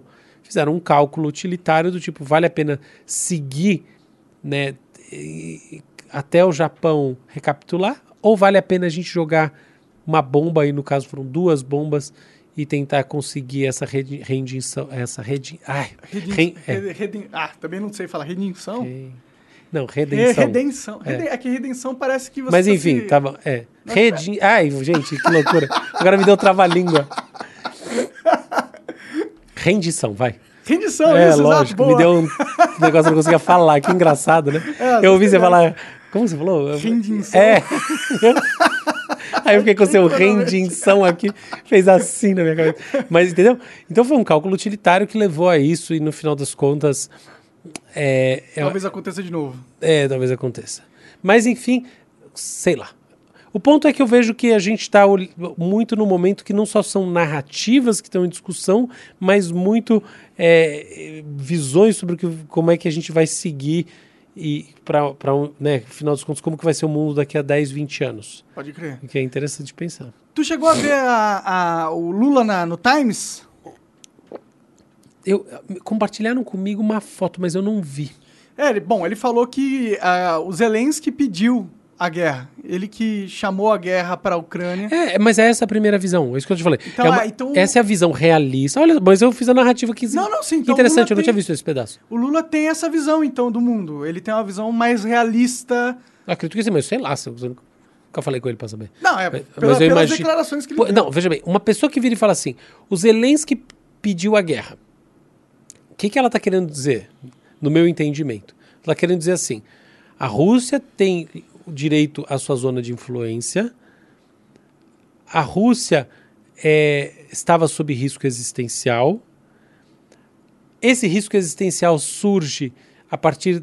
tem, tem, tem origem é, no, no, numa questão que é associada ao próprio fim, a desintegração da União Soviética e a, um acordo tácito estabelecido entre a OTAN, né, os países do Ocidente, que estavam. É a OTAN e a, a, a, a, União Soviética como um todo, e no caso especificamente a Rússia. Dentro disso, a Ucrânia, através de diferentes presidentes, foi fazendo um movimento em sentido ao maior alinhamento e, um, e uma pressão para que exista esse tal MAP, que é esse, esse plano para a entrada na OTAN. O Zelensky segue dentro disso, em vez de, ao invés de ter negociado com o Putin, portanto ele é culpado. Que é exato, tá vendo? Por que eu descrevi isso? É isso aí que eu imagino que. Porque não é o Lula que pensa assim. Esse é um dos pensamentos hegemônicos nesse assunto no Brasil. Esse é um dos. Não só no Brasil, em muitos. No mundo. É. Eu diria assim, ele não é um dos pensamentos hegemônicos na Europa de maneira nenhuma. Tá? Dos Estados Unidos de maneira nenhuma. Mas no Brasil essa é uma linha forte de ah, pensamento. É? Os brasileiros não pensam nisso? Não pensam Oi? que. Os brasileiros, os americanos não pensam que eles. Não, uh... a minoria pensa isso. Ah, é? Interessante. Uh, eu diria que. Quer um bolo? Até aceito. é uma boa. É, tá bem bom esse bolo aqui. Luna que fez. Muito obrigado. É, obrigado. Eu diria que os, que os americanos vão muito mais nessa linha, os europeus e os americanos, de que existe uma ordem liberal, até porque eles são assim, parte relevante, são parte constitutiva disso, e que essa ordem é uma ordem que envolve muito mais do que cada país agindo por si mesmo e assumindo direito sobre o que, que ele pode ditar no outro país, mas envolve uma série de princípios sobre né, como cada um tem a sua, enfim, a sua possibilidade decisória e deve ter ela garantida. E dentro disso, no final das contas, é, o, o que está acontecendo aqui não é culpa dos Zelensky, mas sim é um, é um ato de um país beligerante, um país agressor sobre um outro que está querendo ditar seu próprio seu, seu próprio, próprio, rumo. Seu próprio rumo. É claro que também, olhando por esse ponto de vista, você tem, tem ressalvas, tá? Então, assim, tá, tudo isso é verdade, mas os Estados Unidos, através de fake news, invadiram o Iraque. Para mim, isso é um fato, tá? Aconteceu mesmo. É, isso é verdade. Tudo isso, mas porém dizer que os Estados Unidos é, ai, que anjinhos, seria ridículo, tá? Sim. tudo isso é verdade, mas nos anos 70, os Estados Unidos, através da sua doutrina de influência, é, basicamente é, gerou uma transformação assim, na geopolítica que derrubou um monte de governos e para mim isso é inquestionável. Então assim, a República das Bananas, né? É, uma, uma chamada Brasil, vários. Entendeu? Então assim, eu acho que a gente tem que pensar essas coisas é muito sem, sem paixão, entendeu? Então, então, porque senão esse discurso virá um discurso que, ah, não, então, ó, os salvadores, os europeus, os americanos. Tá bom, mas. É, todo, e aí vem o oposto. Não, mas. E, e, e o Afeganistão, e o Iraque, e, e, etc e tal. Não, mas de fato, Isso entendeu? É a mesma coisa que a Rússia, né? Pior é. ainda, porque eles não tinham nenhum um motivo de, de que era alguma ameaça à, à integridade, à soberania dos Estados Unidos, né? Já a Rússia, pelo menos, tem esse argumento. Puta, eu prefiro. Posso falar uma coisa? Sabe quando um negócio entra numa lógica que qualquer caminho que você encontra para sair dela é ruim? é, é resposta ruim? a esse seu argumento. Eu prefiro não, não entrar nesse caminho. Você é pior que a Rússia. Cara. Não é bem. É assim. Sabe, sabe caminhou para um lado que é melhor desenganar. Acho que tá. Tá bem colocado, assim. Tá com medo de ser cancelado, cara? Não, não, não, zero. Graças a Deus. Isso eu nunca tive. Mas no sentido assim que é que não é nem pior nem melhor, é, é, é que é outro contexto, é outra história, entendeu? É assim, outra história total. É, mas você mesmo falou, os caras falaram que tinha bomba atômica no Iraque. Foi no Iraque? É arma de destruição em massa. É, né? exato. Invadiram lá, sabiam, eles sabiam que não tinham, né? Que saiu é, é, notícia sobre isso. E tipo, então eles só entraram para pegar petróleo mesmo, tá ligado? Não, então isso não é tão simples. Por que, que você acha que eles entraram? A invasão do Iraque não tem. Então isso é, é, é aí que é a gente vai entrando. Engraçado que eu vou dando uma de. Como se eu fosse professor de relações internacionais, né? E eu não sou. É, eu tô achando bem interessante. Eu, eu, tá eu, tô, eu, tô, lendo muito sobre esse tema, não só. É um cara muito inteligente, porra. Você sabe muita coisa. Obrigado. Mas, enfim, a invasão do Iraque é, tem muito essa questão, né? Dick Cheney, as, as, as, indústrias petrolíferas americanas e tal. Isso, isso é verdade. Isso não é mentira. Isso é verdade. Mas não é, é não é toda a verdade e, e, mais do que isso, não é o leitmotiv principal. Se eu falar, esse Iraque eu olhei bem. Eu, assim, sabe quando você acompanha? Assim, eu peguei coisas para ler do dia a dia do que vai acontecendo, documentos que foram liberados, blá, blá, blá. Não é. A questão principal do Iraque, ela, ela, ela começa, na verdade, com uma mudança do, do quem é o perigo do mundo. Tá? Então, o perigo do mundo ele deixa de ser. Pensa bem, ó, pensa no filme do, do James Bond. Você tem uma mudança de vilão. O, os vilões eram todos soviéticos. Não é verdade? É verdade. Mas depois acaba o vilão soviético. Então não faz mais sentido ter vilão soviético. Já não existe mais. Né? É, aí os, aí os, os, os, vilões viram árabes, persas. Entendeu? Entendi. Olha o negócio. Para pra pensar se não é isso. Então, assim, existe uma questão que, assim, a gente não pode desassociar o, o, o que rolou em, em 11 de setembro da invasão do Iraque. Tá? O 11 de setembro levou a um, a um estado de pânico, por um lado. Tá? Então, isso é uma verdade. Estado de pânico nos Estados Unidos. Eu já morei nos Estados Unidos, coisa bem nos Estados Unidos. Estado de pânico total, é uma questão interna do país, tá? Então você tem tudo. Uma questão de, de. Assim, aí que tá de novo. Como eu não vejo as coisas de maneira realista, o bloco americano quer. Não, quer também, mas não é só isso. É assim, um, uma parte importante do que foi a invasão do Iraque tem a ver com política interna dos Estados Unidos. Tá? É, é, é, é, diferente a questão é de, dessas que são tratadas só como, como as pecinhas no tabuleiro. Não é. Tem muito a ver com política interna. Tem muito a não ver... é expansionismo, é sim uma defesa da própria integridade americana. Não, não é, é, é, assim, não é só uma questão de como responder a riscos que um país em bloco percebe como existentes ou não, mas como, de, como responder à opinião pública internamente a quem vota no partido internamente, Entendi. entendeu? Ah, que é o papo que eu tô falando do Putin. Para mim, assim, uma questão importante do Putin é, é essa: como se manter um autocrata duas décadas. Entende? É, a, a Ucrânia no, no movimento pró-Europa. Não é só ai, ter um risco existencial. Na medida em que essa visão liberal um pouco mais é verdadeira, Existe também essa questão de ter uma democracia liberal na sua fronteira. Existe sim. Pode crer. Quem fala que não, imagina o quê? Lógico que sei. E o Bush, ele tava para perder a eleição, veio a guerra. Lógico. Ele, tô... ele ganhou. Entende a questão? Então tem muito disso também. Lógico. É, eu lembro, nessa época eu estava nos Estados Unidos também, por sinal. E, então tem esse ponto. Tem um outro ponto que é muito importante na história do Iraque que a gente nunca pode esquecer. Hum que é que, veja bem, a gente existe, a, você tem a guerra Irã-Iraque. No final das contas, existe um, um, um, um, derivado de alinhamentos que vem da Guerra Fria que estão ali subjacentes. Então você tem um, assim uma percepção de vácuo também, um interesse americano que não é exatamente, agora olhando mais de maneira realista, não é exatamente do dominar só o petróleo no sentido assim, tá aqui esse poço petróleo especificamente. É uma coisa que é até muito maior, que é assim, fazer da região uma região efetivamente sob a influência da, da, da americana e dessa do que a gente pode chamar aqui de doutrina liberal, que eu acho pessoalmente muito boa, obrigado, mas eu entendo que tem gente que não acha. Eu acho que sim, ela é muito boa, obrigado, mas não, não mas no país árabe. É, exato, lógico que não, exato. É boa pra gente que já está mais do que acostumado. Sim. É, definitivamente não funciona num país árabe. Então, eu acho assim, tem essa questão, tá? Não é só. Então, tem tudo isso, tem as questões internas americanas, tem questões econômicas, tem essas questões que são olhar assim, qual que é o, o, o, nosso, o nosso xadrez geopolítico que a gente quer jogar do ponto de vista mais amplo ainda, mais macroestratégico, percepção de como isso está organizado num contexto todo que é pós 11 de setembro, entendeu? É um contexto e, e, e, pouco pós. Então, o negócio era sempre assim. Existia uma, por exemplo, um ponto que nunca pode ser esquecido dessa, dessa invasão do Iraque: a associação fortíssima na cabeça do americano médio, portanto do eleitor, de Saddam Hussein e Osama Bin Laden. Os caras se odiavam, tá? Você sabia? Não sabia. Se odiavam. Nunca, davam, nunca deram oi um pro outro. Se odiavam total. Se matavam. É, mas eles eram vistos como parceiros. Aliados. É, parceiros. Tinha esse papo, entendeu?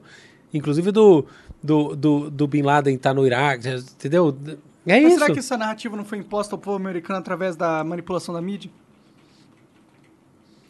Será que não é, não tem interesse por trás de, na verdade, é porque eu não acredito que o povo é o quem a opinião pública. Eu acho que a opinião pública é plenamente manipulada, todos os países, inclusive no nosso. E eu não acho que a opinião pública vigente na época reflete realmente o que as pessoas pensavam em sua maioria. É, eu, eu, como assim, eu tenho que ser preciso nessas coisas, eu posso dizer que eu não sei, tá? Assim, qual que é o grau... Porque eu acho assim, claro que existe uma, vamos dizer assim, uma manipulação, tá bom, pronto. Sim, concordo. Mas eu não posso afirmar que ela é total, sabe por quê? Porque a mente humana funciona de maneira categórica. Então pensa, eu tenho um cara lá que é do mal, olha a visão americana, tá? A visão simples. Bem pior que era mesmo. Cara totalmente do mal, pega e organiza um, um ataque terrorista com dois aviões mata um monte de inocente. Curiosamente, Nova York, lugar que só tem estrangeiro. Uns prédios turistas que só tem turista. Verdade. Tipo uma violência. Mas o World Trade Center era um símbolo econômico, né? Era um Não, símbolo, lógico, lógico, lógico. Um símbolo de potência Lógico, americana. lógico, é por isso. Mas a propósito, na prática, como é os Estados Unidos, é, você jogar é que nem se jogar o. Eu quero matar um monte de, de latino-americano. Onde que eu vou jogar um avião? Eu jogo em Miami. Você só vai matar latino-americano. Sim. Ah, os Estados Unidos hoje em dia é um país também muito diverso, né? É, e Nova York sempre foi. Eu já vi as estatísticas de quem morreu assim. É, é, a taxa de americanos é alta, lógico, é, e a maioria. Mas não é tanto assim, é tipo 50 e alguma coisa americano, o resto não era. Mas enfim, resumo da ópera, você tem esse cara que é visto como do mal. Tá? Pensa num país que é tá acostumado a ser Roma. Tá? Então estamos aqui na capital do mundo. Então eu nem sei. É, nos anos 70, 80, os caras achavam que Brasil tinha cobra na rua. Tá? Não todo mundo, claro, mas. Eles ainda acham alguns ainda. É. Mas você entende. Tem, tem uma certa uma coisa de que não preciso me dar o trabalho de entender os outros povos, porque, na verdade, o impacto deles Eu na minha vida. ápice É, exatamente. O impacto deles é baixo. Sim. Então, beleza. Aí você tem um. Aí você tem um outro, que é num lugar que, do, da ponto de vista de onde você tá, é praticamente o mesmo. Ah, um tá num CEP aqui, o outro tá no outro CEP, mas os dois CEPs são no mesmo bairro. É assim que você vê, ainda mais num paísão gigantesco, dois negocinhos de nada. Fala, ei, os caras estão ali. Então até meio parecido. Tem uma coisa do ponto de vista religioso que é parecida. Ainda que na prática não, não seja igual. Não mas seja. é, é, é parecido sim, mas não é ida- Mas aí você descreve porque é como é fácil manipular os caras. Não, mas Eles também como é- nada. Isso pode ser, mas também como é fácil o cara tirar a conclusão sozinho, entendeu? Que, ah, deve ser o mesmo. Ah, esse, é assim, Pode crer, é, pensa entendi. bem, ó, nu- numa situação como essa, imagina que você é o, sabe, você é um americano médio. O que você tá vendo, assim, você não vai pensar, um jihadista, que você vai pensar assim, cara, aqueles caras daquele lugar ali, lá tá esses caras são os terroristas, eles estão me atacando, são- todos eles são uma- os maiores filhos da puta, é, é esse, é esse. Ah, esse aqui, e o Saddam, lógico, cara, o Saddam Hussein dizer que ele é bonzinho, meu Deus do céu. Ditador sanguinário. Nossa! Não, o nível das barbáries que ele já fez são coisas surreais, surreais. Cara, eu acompanhei umas coisas que eu também fui ver de perto. Cara, não, é, é coisa de filme. O cara era, assim, pensa o ditador sanguinário mesmo. assim. Tiranaço, é. Nossa senhora. Não, nível. Não é só que ele matou todo mundo que chegou minimamente perto do caminho dele. Não, é o gosto pela tortura, pelo sofrimento. É uma coisa surreal, tá? Então isso tudo é verdade. Então as pessoas também associam. Então tá, tem uma manipulação. Mas pensa uma coisa, no limite, qual que era o, o principal interesse do Bush, se a gente falar do ponto de vista dessa, dessa manipulação interna da população americana? Ué, mobilizar para levar a guerra, para ganhar apoio, para gerar um- um- uma situação de, de poder inquestionável, né, de, de, enfim, caráter não estratégico do questionamento do poder interno, para ele ser reeleito. É, pode ser, nesse sentido sim, mas algo mais sofisticado eu não vejo tanto, tá? Eu vejo mais assim, americano médio, é mais o contrário. Pensa em vez de eu ter a mídia toda sendo manipulada por forças ocultas, pensa uma coisa mais de baixo para cima, tá? Bottom up. O americano médio, apavorado com isso tudo, vendo as notícias, vendo o que está acontecendo, vendo toda essa discussão sobre ter ou não ter armas de destruição em massa, porque também, verdade se- seja dita, também o, o Saddam Hussein não falou, não, vem aqui inspecionar meu país. Também tem isso, tá? Tem toda uma questão de as respostas internas do Saddam Hussein ao Iraque, ao seu poder, porque tem toda essa questão né, do líder autocrata, que não vai conceder esse espaço, porque isso é um sinal de clara, fraque, de clara fraqueza e assim por diante. Então tem tudo isso aí. Aí os caras estão olhando, estão entendendo a coisa e vai se formando uma, uma polaridade nesse sentido. E aí você tem o político que tá, tu tem uma polaridade, aí tem polaridades sim, interesses do petróleo fortíssimos, fortíssimos, que também estão alinhados da mesma maneira, super difícil negociação do petróleo com o Iraque, o Iraque é um E inferno. E também a indústria bélica, né? É, indústria bélica. Então, assim, aí o, o- a coisa, ela vai meio de baixo pra cima. Você não precisa ter essa manipulação que, assim, o cérebro do sistema que está lá, Se vamos fazer... cinco caras numa mesa bolando É. assim, ó, vou fazer assim, É, hein, ó. ó, sai, ó, ó, ó, Fox News, põe isso aqui. É. Essa, isso, essa parte foi quase de graça, entendeu? Entendi, foi espontâneo. É, é, é falar isso que como espontâneo, tem gente que vai bater a cabeça na parede. Espontâneo, assim, são grupos de interesse. Mas não, você não precisa, em geral, nessas coisas que acontecem muito fortes, assim, é raro quando você tem uma cola, entendeu? Que chega alguém lá e fala. Colas funcionam assim em países mais autoritários, porque daí você tem a cola mesmo, os caras sentam, por exemplo, eu não sei se você assistiu é, o, a reunião do Putin com os seus ministros e, cara, dando opinião sobre se a Rússia devia ir para a guerra ou não. Cara, foi um negócio ridículo, entendeu? Uma encenação ridícula. Por quê? Tá o Putin numa mesa à distância. É, é entendeu? Aí eles vêm todos nervosos, com aquele discurso pronto. Cara, você falar alguma coisa que é contrária ao Putin, vai ser tipo no filme do Borá, entendeu?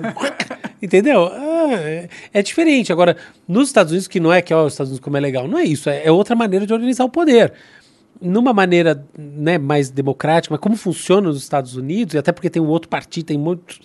É mais assim, os grupos vão se organizando mais como um sistema, um negócio chamado SOM, Self-Organizing System, entendeu? Uhum. São sistemas que quase se auto-organizam. E aí, obviamente, o político tem. político hábil é aquele que sabe dar o spin e liderar o. E aí vai. Liderar os interesses. É, né? mas uma coisa que vale a pena lembrar é que boa parte dos países da OTAN, quase todos, foram contra a invasão do Iraque. Então, é, é, é, diferente a gente falar assim, não, mas os órgãos internacionais, olha que hipocrisia dos órgãos internacionais que apoiam. Não é verdade que foi tão assim. Teve também, tá? Então, o Ocidente, o Ocidente como bloco não é bonzinho, mas não é verdade, não dá para dizer que é, entendeu, o grande malfeitor das né, do, do, da invasão do Iraque. A invasão do Iraque tem um papel dos Estados Unidos em primeiro lugar e da Inglaterra em segundo lugar muito maior do que dos outros países, tá? Entendi. tá? Então isso aí também, de verdade, seja Não dito. era como se estava todo mundo junto no mesmo barco ali, né? Não. O que, que você acha de quando o pessoal fala sobre o imperialismo americano? Você acha que isso é uma besteira? O Lula fala muito sobre isso, talvez é por isso que ele se alinha no negócio mais realista da coisa, porque ele, ele eu imagino, estou fazendo suposições aqui, que ele vê que os Estados Unidos têm uma visão imperialista do mundo, eles querem dominar o máximo de poder possível, e por isso que ele enxerga que o Zelensky fez o que fez, né? Mas você acha que existe realmente base para a gente acreditar no imperialismo americano ou talvez no imperialismo ocidental? Olha, assim, existe base para a gente olhar e falar assim, existe algo que a gente possa chamar de um imperialismo americano? Para mim, para mim a resposta é sem dúvida sim. Simples assim. Sem dúvida, sim. Agora, a grande questão que a gente tem que pensar é: toda vez que você tem um país concentrador de poder por alguma razão, você vai ter algum tipo de imperialismo. E tá aí assim, eu, eu nunca descartei uma, a verdade que existe na visão realista de mundo, tá? Então, é só que eu não acho que é a verdade total da história e na sutileza muda tudo, como no caso aqui da, da invasão da Ucrânia, que eu acho uma grande violência contra os ucranianos e ponto final, e tá tu, o Putin é o erradão da história e ponto final, por essa, ainda que eu, eu entendo esse argumento, ah, tá, tá bom. Mas mesmo olhando todos os argumentos, não, não, não é legítimo. Então é a mesma coisa, entendeu? Então assim, se a gente for ver, muito recentemente todos os. Vamos pensar, por exemplo, no século XIX. A, a crise dos impérios, que, enfim, culminou na Primeira Guerra Mundial, tá? e que basicamente gera a crise do, do, do Império Turco-Otomano, a crise do Império Austro-Húngaro, a crise de todo mundo, né? o caso, né? né? Crise.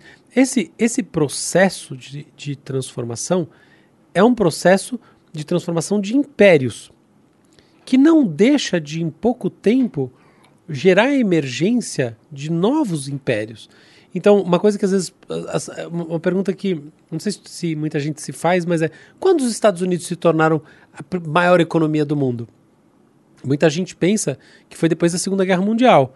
Porque depois da Segunda Guerra Mundial, sobretudo em Bretton Woods, o acordo de Bretton Woods, fez do dólar a moeda de referência do mundo.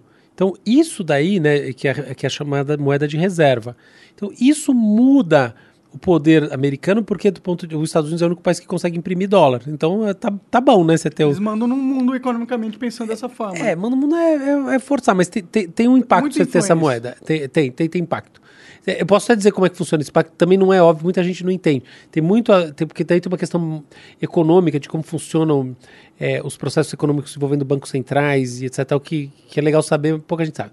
Mas, enfim, olhando aqui para o básico dessa história, olha só.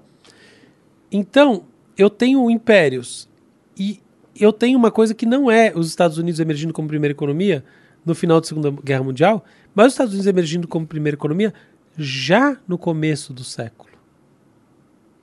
Entendeu? Muito antes. E existe todo um processo de fortalecimento dos Estados Unidos que tem muito a ver com o fato de justamente ele não estar tá nessas zonas de guerra onde estão esses impérios se pegando, entendeu? Então Faz só sentido. é, então ele era o cara olhando todo mundo se quebrando ali, bom, os caras estavam se quebrando e ele lá construindo uma nação tranquilamente. Não estava construindo uma nação tranquila. Então esse é o negócio. É óbvio que nesse esse durante é, o, a virada do século XX, para começar é o seguinte, os Estados Unidos não foram um país formado só de maneira muito tranquila. Então a gente ouve a história das, da, das 13 colônias e tal, mas não é só isso. Guerra com o México, guerra com a França, guerra não sei o quê, tá? Então não é, não é tão simples, tá? Então, do ponto de vista territorial, e muita aquisição de território. Então, por exemplo, o Alasca, que foi adquirido no final do século XIX, foi uma maravilha. Talvez a melhor. Ó, assim, qual é a melhor compra da história da humanidade? Talvez o Alasca, tá? Ninguém nunca comprou um negócio tão bom, tão barato. Mas enfim. Comprou da Rússia, né? Uhum.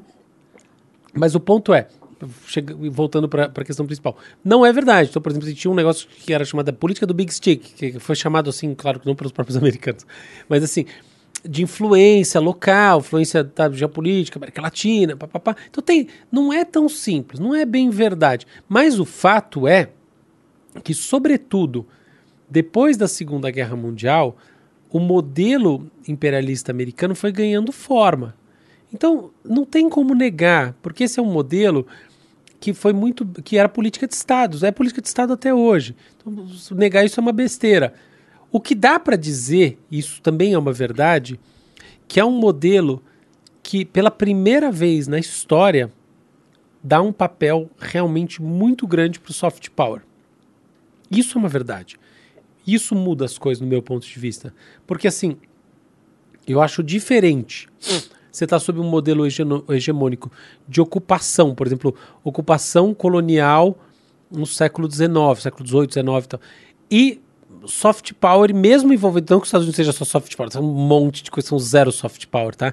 Então, é, eles e, têm 800 bases militares. É, mundo, e, né? e, no século XX, por exemplo, nos países da América Latina, nos, não, soft, de soft power não tem nada. Mas, mas perto de coisas que a gente já viu por aí, tá? Da, sobretudo se a gente olhar do ponto de vista da estrutura dos impérios do século XIX e da maneira como a, a, a dominação era exercida, de fato, a comunicação, o convencimento tem um papel maior. Então isso muda um pouco, muda a natureza do imperialismo, entendeu? E, e, e, torna ele, assim, talvez muito. Torna ele, talvez não. Torna ele muito mais poderoso. É um, um imperialismo muito mais eficiente, porque justamente é um imperialismo que é visto por muita gente como muito positivo. O Caetano tem um. Tem um é, fala de maneira muito interessante sobre isso porque assim, quando a gente fala, é visto de maneira muito positiva. Ah, então a gente é cordeirinho dos Estados Unidos, como a gente é idiota. Eu não vejo assim. Eu vejo que tem um lado que, de fato, os Estados Unidos na América Latina atuações que, que foram contraproducentes do ponto de vista latino-americano, mas tem, tem, por outro lado, coisas muito positivas. E eu, eu, acho que tem mesmo, entendeu? Então, a própria cultura deles, né? É, se, é se fosse tão... mais de liberdade, né? Que a gente não Exato. tinha aqui esse, essa consciência, né? É, tem, tem, tem então, é, então, resumindo, os Estados Unidos é imperialista totalmente. Existe imperialismo americano, sem dúvida. Mas não, isso não é sinônimo de simplesmente big stick, porrada na cabeça e tal. É sinônimo de uma coisa muito mais sofisticada, que é aquela coisa assim, a criança tem o desejo de, de ter coisa americana, tem muito a ver com o modelo, não só de subjetivação, mas de puxar inovação no mundo, de trazer, entendeu? Então é, é, muito mais complexo. Depois tem toda a outra esfera, tem uma esfera de hegemonia econômica, tem um monte de coisa, mas que mais o fato é que também tem esse lado. Existe sim, não é uma visão tipo, ah, o resto do mundo é uma colônia extrativista, eu vou tirar tudo de lá. Não é, não. Sim, ele é, é bom, com certeza. Os Estados Unidos, ele. É, eu acho que uma, uma, uma, coisa de você ser um império do tamanho de, deles, né? Você meio que deixa a, a força, o poder, sob seu controle total. E se você decide não utilizá-lo, mesmo tendo, e você começa a apelar para o soft power através de filmes, cultura e etc., você cria no mundo um mundo mais seguro, né? É, essa, essa é uma visão assim. Eu, eu, eu, eu, realmente eu penso o seguinte: a maneira de viver no Ocidente, a maneira que, que daí eu não vou dizer americano, mas por isso vem muito da Europa, né, vem muito de uma pós-revolução francesa, que também pós-revolução americana, que tem uma relação muito forte. Mas de fato existe uma maneira de, de viver no mundo que tem a ver com isso que você está falando, que eu acho que é positiva. Eu, eu penso assim, tem muita gente que fala que absurdo, mas aí no final dos contos fala, ah, mas eu consegui uma bolsa de doutorado para onde? Para França, oba. Ué, eles não são os imperialistas do mal? É, então não vai, não vá, não vá não, não vá não. Entende? Então, assim, Entendi. assim, é difícil quem não. Seria bem pior se fosse a China imperial dominando a gente e a gente tivesse que responder pelo Xi Jinping tudo que a gente quisesse fazer. Eu não tenho dúvida que seria. Esse é o ponto. Sendo bem realista, é. total, total, entendeu? Então não é que é, que é bom, que. Lógico que não é bom. Mas total. A verdade é essa. É, é, é, é a, a gente a gente tem um, um, às vezes uma percepção de que, né, que eu acho que é uma percepção antiquada no Brasil, uma ideia de que existe uma, uma, uma dominação americana no sentido coercitivo, físico. Isso, isso já foi verdade, isso deixou resíduos que são verdades. Há pontualmente verdades nisso, tá? Então eu não quero nem entrar nelas, mas pontualmente, inclusive de maneira recente, isso sempre vai acontecendo aos poucos e muda, gera impacto nos países, sim. Mas não é o todo dia. Não é verdade. A gente tem. O, o mundo como um todo vive um grau de liberdade é, que é muito singular. Ainda que. É, olha só uma coisa que a gente tem que sempre pensar. É, hoje em dia, as economias liberais é, decresceram em relação a 2012. Tá? Então, acho que são 13% do mundo só hoje em dia vive num regime que pode ser chamado de economia liberal, tá? democrática e liberal, etc. Mas o ponto é, esses que vivem hoje em dia vivenciam um nível de liberdade que é singular, de estabilidade. Por mais que a gente esteja, curiosamente, numa superpolarização. A gente está mesmo. Mas, de fato, a vida é, é, é, mais, é mais livre nesse sentido. É, é, eu, eu, gosto das ideias. Inclusive, me ferrei porque defendi a liberdade de expressão assim Sim. como é nos Estados Unidos. Porque eu acho que é a melhor lei sobre liberdade de expressão que existe no mundo, né? Uma, uma liberdade é, não, talvez você pode discordar de mim que é a melhor, mas é a, é a mais livre, né, de todas. Ah, sim. E eu acho isso muito importante. Eu só fico preocupado porque não é só, né? Não é, soft power também não está só nas coisas boas deles, né? Não, claro que não. Eles também é, financiam grupos políticos no mundo todo, inclusive aqui no Brasil, que acabam fazendo com que os interesses brasileiros sejam deixados para trás, né? Por que, que o Brasil não ainda é tão subdesenvolvido em relação aos outros países da, da, do Ocidente, da Europa tal. Talvez a gente pudesse ter se desenvolvido mais se não tivesse o dedão do, americano, do, do poder americano sobre a gente, né? Não sei. então, essa, essa, é, então, é aí que tá. Esse é um ponto muito bom que você está trazendo. Que, assim, até que ponto né, o imperialismo americano ao longo do século XX é, influenciou negativamente as economias da América Latina e, em especial, o Brasil? Olha, eu acho que tem um aspecto, por um lado, sim, influenciou sim. Você tem razão no que você está dizendo. Mas não é razão total. Assim, eu acho que tem um lado que sim. Por outro lado, é, tem um ponto que é assim, que aí nos nacionalistas também vão, vão bater a cabeça na parede, assim, mas, mas tem uma coisa que a gente tem que pensar, pelo menos eu acho, que é o seguinte: os modelos produtivos, eles fundamentalmente são de dois tipos ou eles são de inovação, ou eles são de globalização ou universalização. Então, por exemplo, se a gente for no Vale do Silício, a gente tem um núcleo fortíssimo de inovação, novas ideias. Cara, a, a Califórnia produziu mais ideias que impactaram a cultura nos últimos 30 anos do que provavelmente o resto do mundo em junto. 50. É, sabe assim, é um absurdo. Sei que a pessoa pode bater a cabeça na parede, mas, cara, desculpa. Você... Então, faz a, sua autocrítica, olha para as coisas que você está usando, que você está pensando, que você vai fazer daqui meia hora e depois você diz. Pega o seu iPhone, é, entra na internet. Pega qualquer coisa, exato. É, entendeu? E, e aí você vê, por exemplo, a China, tá? A China tem um papel muito forte nessa universalização. O que quer dizer isso? Derivados, coisas assim, por exemplo, a tradição da cópia na China é muito forte, tá, historicamente, copistas maravilhosos e tal, enquanto, por exemplo, o Japão era mais autoral nessas coisas, é uma questão de tradição. Então, grandes fábricas, produção em alta escala, etc e tal. Então, se a gente for ver, olha só, é, fenômenos curiosos. É, existem lugares. A África tem partes que estão se desenvolvendo muito rapidamente no momento, tá? Assim, muito, muito, muito, muito, muito. E essa ideia de que a África, coitadinha da África, é tudo uma porcaria. Não, é besteira. A África tem partes que estão realmente em processo de transformação rápida, inclusive em termos digitais. É, o homem mais rico do mundo é sul-africano. É. Tudo bem que ele construiu todo o império dele nos Estados Unidos, é. mas. Mas enfim. É uma brincadeira. É, não, legal. Mas a, e é verdade. Mas a propósito, olha só.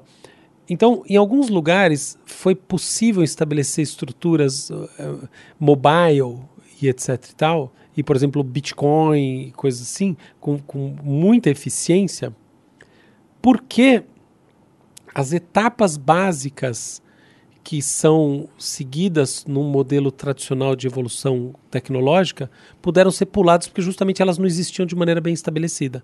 Olha que coisa aparentemente anti-intuitiva. Por exemplo, imagina que eu tenho uma estrutura de comércio muito forte, muito sólida, ok? Quando eu tenho uma estrutura de comércio muito forte, muito sólida, é difícil eu migrar para o e-commerce, porque eu tenho esse comércio todo muito forte, muito sólido na rua.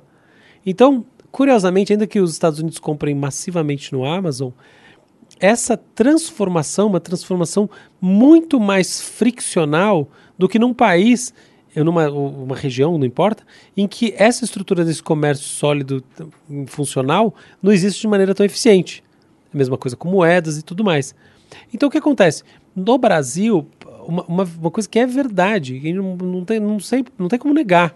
Assim, a gente deu vários saltos, assim, tem coisas que a gente não passou pelas mesmas etapas de evolução tecnológica continuada Curiosamente, porque a gente não tinha uma estrutura estabelecida tão boa. Pode crer. Tá, eu posso dar exemplos disso. Então, por exemplo, na área de telefonia, esse é um exemplo clássico da telefonia. Você tem mudanças de paradigma que envolvem a, a absorção de tecnologias estrangeiras que estão num nível muito superior de, de funcionamento, justamente porque você está tão atrás, por assim dizer, que você pode pular umas etapinhas no meio. Então, por exemplo, assim, essa, hoje em dia a gente tem uma, uma estrutura de, de telefonia móvel no Brasil que é absolutamente eficiente, é, é um absurdo total.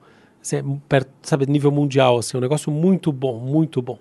E não é uma empresa, tá? Elas, elas são, são muito, é muito bom por muito tempo o telefone era um negócio assim, a pessoa, a pessoa comprava o telefone, vendia como vendia uma casa, né, você sabe bem, linha telefone.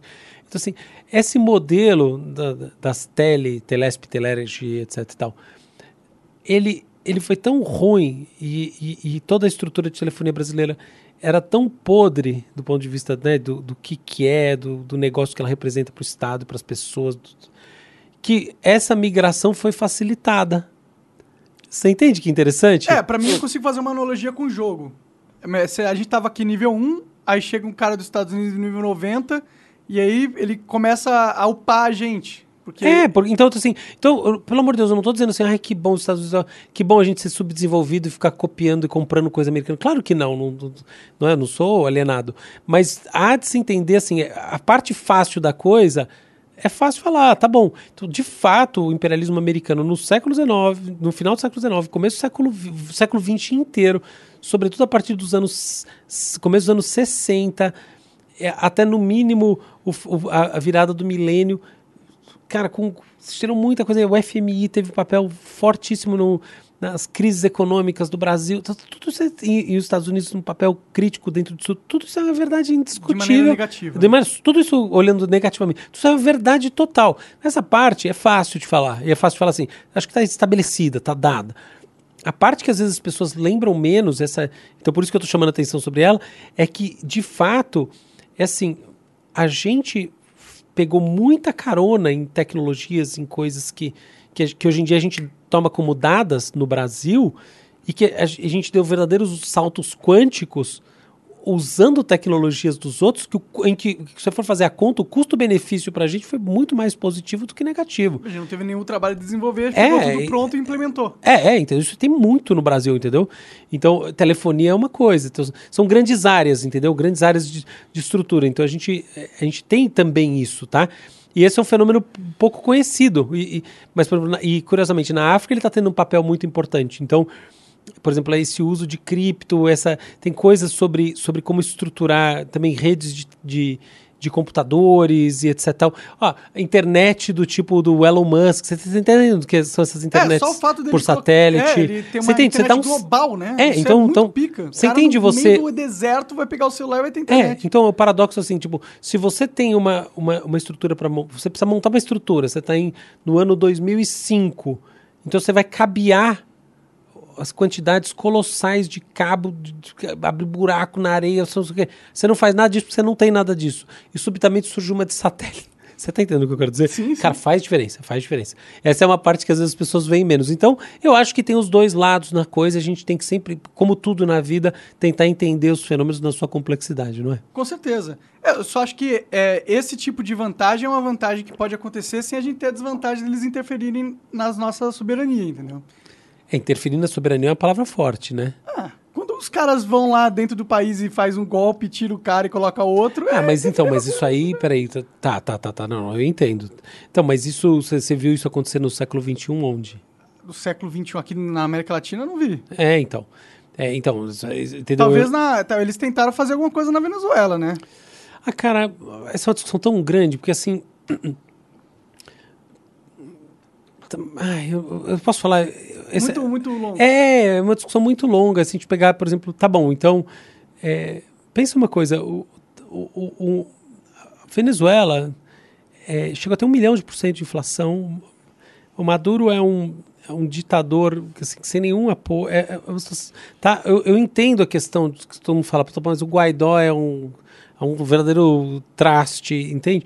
Mas cara, não é bem assim. A situação no, na, na, na, Venezuela é uma calamidade, é uma calamidade, sabe? A população sofrendo horrivelmente. E não é os Estados tá, tá, os Estados Unidos têm o um papel mais forte, tem, tudo isso é verdade. Tá, tá bom, tem um que é de verdade, você está falando, tem mesmo.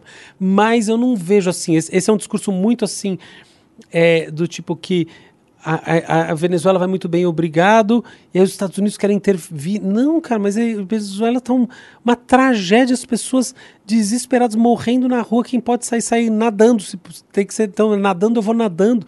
Uma situação, sabe assim, catastrófica, agora está menos, tá? Mas, mas. Ah, tá menos? Tá, tá um pouco menos. Lá, tá, melhorando é, seria querer demais. mas já teve pior, teve um negócio assim inacreditável.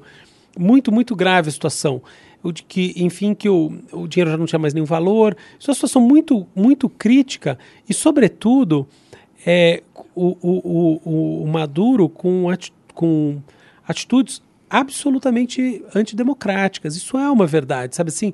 E não é uma atitude. É fechar congresso, é prender a oposição, é, é, assim, enfim, é uma imposição que obviamente já existia.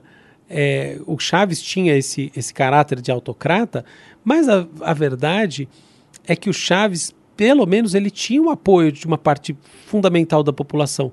Agora, não é o caso, né? O Maduro, é, ele, ele, ele tem uma outra relação com o país, assim. Então, é, essa, essa, tanto que é que eu, que eu... Quantos países no mundo reconheceram o Guaidó como presidente da, da Venezuela?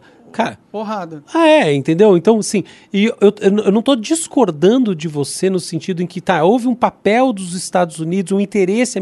Sim, fato. Mas eu jamais reduziria a questão a isso. Jamais, tá? Porque, claro.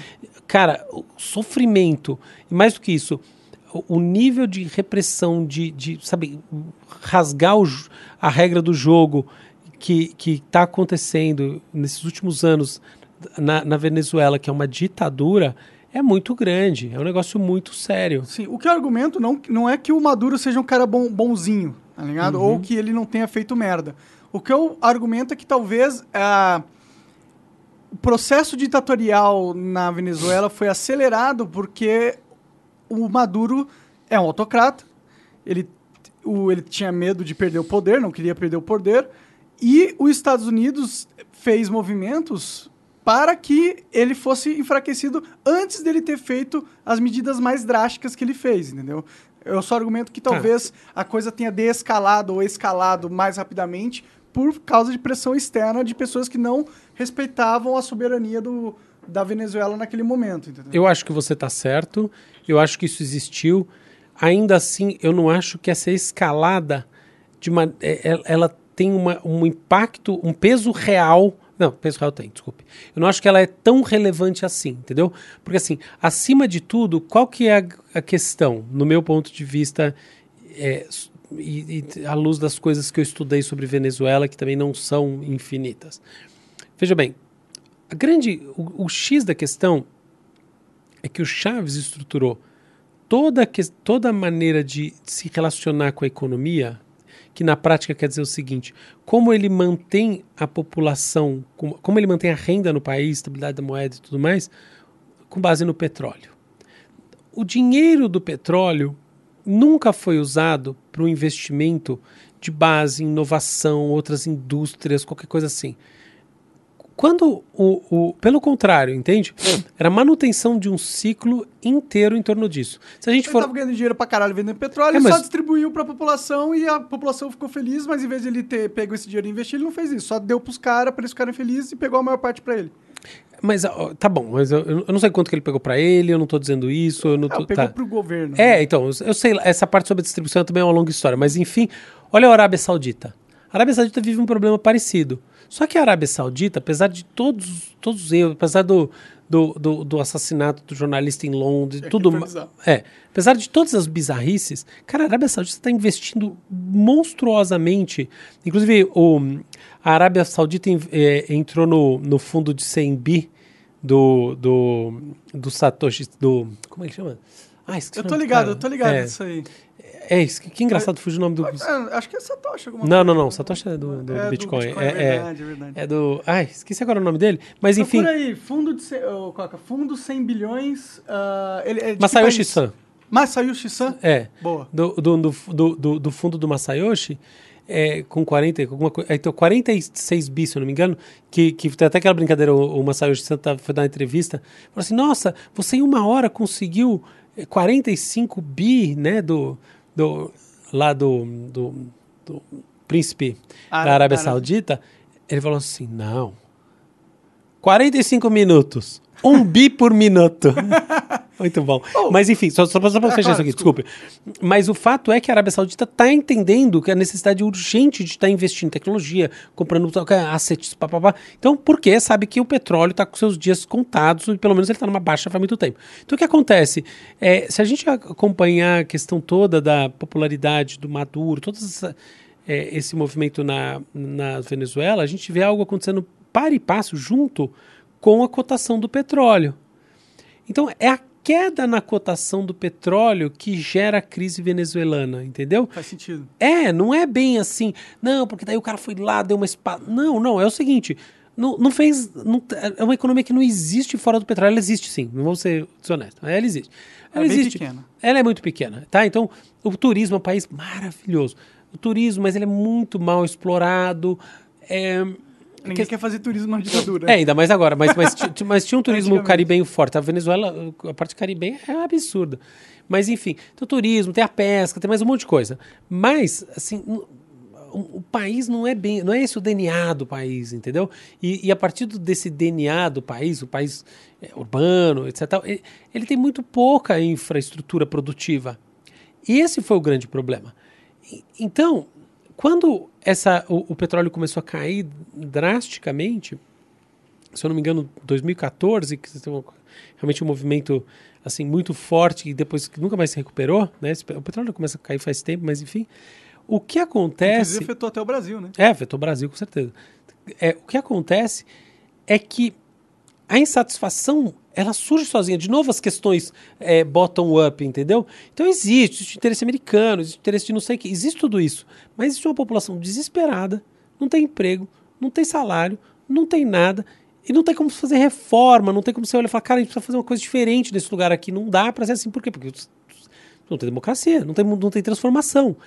Então, é um modelo engessado, essa é a minha maneira de ver a coisa, tá? Pode estar totalmente errado a respeito de quem achar que eu, no, no Senado sobre Venezuela, isso, tá, que seja. Mas, pelo menos em termos de dados, eu conheço muito bem o que eu estou falando. E, e, de fato, é isso, é um modelo que, assim, eu conheço as, as coisas, inovações, indústrias venezuelanas, etc. Tal. Cara, é isso, mínimas. Então, você tem uma transformação mínima, queda do petróleo, impossibilidade de fazer mudança. E aí, esse, esse é o verdadeiro é, pano de fundo para todas as outras coisas. É claro que que diferentes países, sobretudo assim, os Estados Unidos, vão querer tirar, ou melhor, a, dentro dessa lógica realista, podem se aproveitar da situação. Eu não estou discordando nem o mínimo disso. Mas achar que, que o papo é esse, é, assim, é como se eu pensasse igual o, o, o finado Fidel Castro, mas eu, eu, não posso pensar isso, porque para mim isso é fake news total. Porque se você vê a população na rua da Venezuela desesperada sem comer, eu acho que na hora você esquece esse argumento e fala, cara, meu Deus do céu, precisa fazer alguma coisa nesse lugar. Esse país.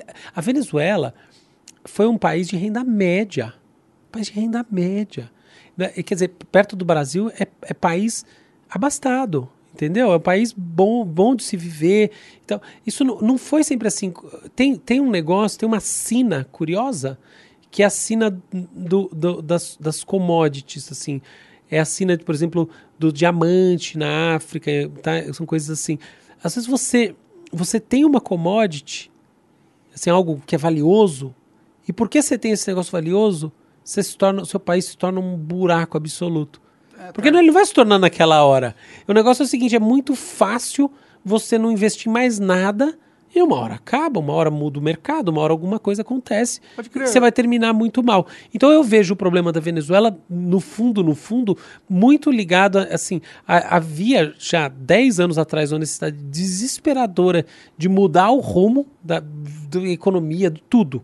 De, porque o problema é produtivo na sua essência e isso é impedido porque existe de fato uma imposição é, de uma ditadura que não deixa, simples assim, cara. Então, é, esse, é, pra mim tá o problema. Caralho. Eu acho que você tá certo nisso, na real. É, é, eu acho que muito mais influente a queda da Venezuela foi o fator deles não terem aproveitado a época de bonança para investir e criar uma, é, uma sociedade sustentável do que realmente só a interferência americana, né? Não, aqui. É, a interferência americana não, não é, é não é um negócio. Até o. Você conhece o John Oliver? Que apresenta o programa ah, lá sim, na HBO. Sim. Cara, visão do John Oliver é uma visão assim, muito assim ala da esquerda do New York Times, o, tá, o Paul Krugman, é uma coisa assim. Cara, tem um episódio do John Oliver que ele fala sobre Venezuela. E ele fala, e, cara, é, até o John Oliver fala isso. Ele fala assim, cara, esse papo de dizer que a culpa da, da crise da Venezuela é americana é fake news total. Ele fala assim, ó, os Estados Unidos têm. É tanta culpa que eu não posso começar a listar. Ele fala assim, as ditaduras da América Latina, isso, aquilo. A crise da Venezuela não está entre elas. Cara, não está mesmo. Não está mesmo. É, é, esse, então o buraco da Venezuela é outro, tá? Então, então aí volta a questão do imperialismo. Tá, tem uma questão? Tem, mas, cara, nem a pau que é esse o problema. Nem a pau. O problema da Venezuela é esse daí. Produ o, o, o modelo produtivo não foi conduzido, concebido ou conduzido as duas coisas de maneira correta. Eu imagino que mais conduzido do que concebido, porque era fácil pensar. Né? Todo mundo sabe que commodity tem perna curta. Mas, acima de tudo, chegou um determinado momento que o desejo de poder, um determinado momento, eu acho que todo momento o desejo de se manter no poder fala muito mais alto do que qualquer empatia pelo povo, qualquer coisa que seja, que seja aí que está o negócio, tá? E por isso que essa é, é, essa ditadura. E é por isso que eu acho muito errado qualquer político, qualquer pessoa que tem uma voz pública, é defender a, a, Venezuela como, como né, modelo de Estado e tal. Porque é um modelo de Estado de uma, de uma ditadura bastante dura e que a população está passando fome desesperadamente, faz muito tempo. Então eu acho isso aí muito problemático. Pode crer, eu também concordo pra caralho com você. É, Acertou em Moza, nem cheio nessa aí. oh, me conta mais aquele cara lá, o Miyoshi. Masayoshi-san? É, eu, tá. eu, eu, vi uma, um artigo Massa... sobre ele, eu fiquei, eu fiquei, impressionado, porque ele, tipo, criou maior fundo do mundo. Sim, sim, sim, o Vision Fund. 100 como, bilhões como de dólares. esse cara conseguiu essa, essa posição de os caras só dão dinheiro pra caralho pra ele? Não, não é que eles só dão dinheiro pra ele. Tá, a história do Masayoshi é muito interessante. Assim, engraçado você falar isso, porque quem diz que eu sei a história do Masayoshi, né? Mas ah, eu sei. Eu, eu acho que pra mim esse é o cara, tipo, uma enciclopédia vestido de homem, tá ligado? tá, o Masayoshi também chamado de Massa é um japonês que, que migrou para os Estados Unidos, foi estudar nos Estados Unidos, se eu não me engano, em Stanford, e ele chegou nos Estados Unidos sem um centavo. E ele queria muito é, entrar no mundo da, da, da, das empresas, etc e tal. Então, esse era o negócio do, do Massa, tá? Então, ele aprendeu a lógica de, de como funciona o, o sistema produtivo naqueles, assim, lembrando de novo, por exemplo, essa é a visão muito do Peter Thiel, tá? Que é um dos fundadores do PayPal, que é um Pode cara que hoje em dia dá muita aula lá em Stanford também, que é, que é a seguinte, você tem as zonas de inovação e as zonas de globalização ou universalização, tá? Essas duas, que é a coisa que deve doer nos brasileiros ouvir isso, porque no final dos contos é assim, tá, a gente tem Embraer, tem, tá, tá mas o nosso potencial de, de fato, trazer inovação para o mundo e o mundo faz, ó, oh, é baixo. Então, isso determina muito da sua riqueza, de todo o resto. Isso é fundamental. Então, aqui, para quem está querendo até pensar em termos locais, cara, quem inovou no Brasil, por exemplo, o pessoal que fez banco digital, fez coisas assim que foi fantástico, está hoje em dia realmente numa posição muito boa, porque o impacto é muito grande. O fato é que você inovar com uma coisa muito legal, tem um impacto muito grande. Fecha os parênteses. Então, o Masayoshi Son foi para a Califórnia tentar entender esses, esses modelos e, claro, construir alguma coisa lá. Originalmente não deu certo o plano dele nos Estados Unidos, mas ele voltou para o Japão com uma visão sobre como fazer. E a primeira coisa que o, que o Masayoshi conseguiu fazer dar certo no Japão teve a ver com, com telecomunicação. Então ele conseguiu montar uma empresa, empresa normal, isso, e a partir disso que ele foi fazendo uma, ele foi fazendo a sua spin-off é, em sentido a ter fundo de investimento onde ele captou, principalmente captou nos Estados Unidos. Mas o grande lance, e aí eu já conto a parte como é que isso escala, mas eu acho que antes de pensar como isso escala, eu acho que o X da questão é a lógica do, dos VCs, dos venture capitals no mundo, que é uma coisa que as pessoas em geral, não param para pensar. Falar, ah, até aqueles fundos. O pessoal que tem startup pensa, é, né? Então eu vou ali pedir um dinheiro. Mas é o seguinte: a gente tem duas formas de contar muitas formas de contar a história da inovação do mundo. Uma canônica, que é a história da inovação no mundo contemporâneo, tá? Ela é uma história de empreendedoras e empreendedores, muitas vezes dentro de uma estrutura corporativa mínima, que a gente chama de startup, inventando coisas que vão seduzir as pessoas pela sua eficiência, etc e tal, e que vão, no final das contas, se tornar as, as big corporations, que por sua vez vão determinar aí todo o curso do capitalismo, uma parte fundamental do, do curso do capitalismo. Ok. Uma segunda forma que hoje em dia eu acho muito mais válida do que essa é que a história do, do, do, do Vale do Silício, da inovação, do, inclusive de todos os outros hubs e de todo esse processo que, que termina nessas big techs, big corporations e tal, é uma história mais de venture capital do que de empresas. São os fundos que estão desenhando as estratégias que vão dar esses, esses caminhos que realmente vão levar as coisas a, a, a caminhar para um lado ou para o outro. Então, por que, que eu estou falando isso? Porque é o seguinte, a, a, história do Vale do Silício ela começa a ganhar realmente força nos anos 80 tá? Com, duas grandes linhas, uma linha militar e uma linha de telecomunicações. O papo do Masayoshi Son vem inspirado né, nessa ideia dos VCs de comunicação, tá? Investir nas telecoms e etc e tal.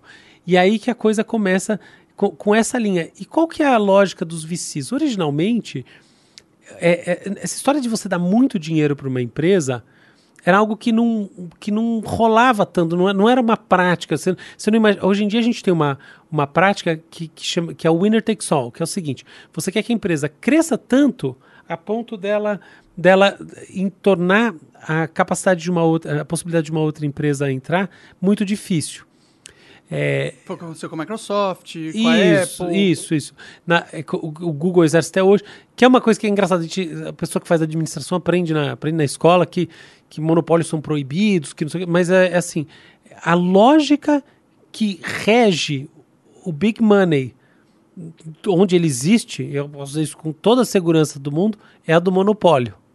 É sério. É só, é, é só essa e acabou. Entendeu? Então, ou seja, a, é a busca da criação de monopólios. E o que acontece? O, o, o, o, o Massa, o Masayoshi San, ele, ele, ele, ele entra numa lógica empresarial, dá certo ok, mas nem tanto, ele monta um fundo.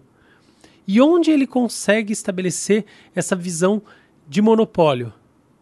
Um, na China, porque ele, ele, ele, ele é um dos primeiros investidores do Jack Ma, ah, sim, o cara do Alibaba. Alibaba. Alibaba. Alibaba que tem AliExpress como uma das suas divisões. Então, entendeu? Então ele, ele entra no Alibaba e uma coisa que tornou ele muito famoso ainda, que tenha virado também uma grande dor de cabeça, ele entra no Uber, na Uber. Hum. É, entendeu? Então, é, o, o que, que é o SoftBank, tá? Então, é essa estrutura que entra com esse big money aqui nessas coisas. E ele naturalmente, ele vai acompanhando o movimento que assim, os, os, os, os VCs estavam mais focados em telecom, essas coisas todas, mas a partir de determinado momento, sobretudo a partir da, da, da entrada mais forte do, do André Senherovitz e de alguns outros fundos, que é o A16Z e mais alguns assim mais orientados ao que a gente vê hoje em dia, a coisa de tecnologia digital realmente se torna tá, a, grande, a grande força, assim, basicamente a força motriz indiscutível da, da, dos VCs. Tá? Então isso tem muito a nova a... próxima inovação vai ser com certeza algo digital, algum banco digital, algo assim. A, a, nossa, a próxima, isso eu estou te falando não, de, não, de, de 15 anos atrás, isso, 20 anos atrás, isso aqui já é, é velho, tá? É, pensava, naquela época, é. exatamente, isso aí, total, tá? Então isso é pós-bolha, tá? Do, do, do, pós, pós bolha da, da internet. Uhum. Isso a gente já está falando aqui muito de, por exemplo, Web, Web 2, que é tipo redes sociais, Facebook, entendeu? O Google, o fenômeno Google, é, são essas coisas. Então já começa, você começa a ter uns cheques aí de bilhões e tudo mais.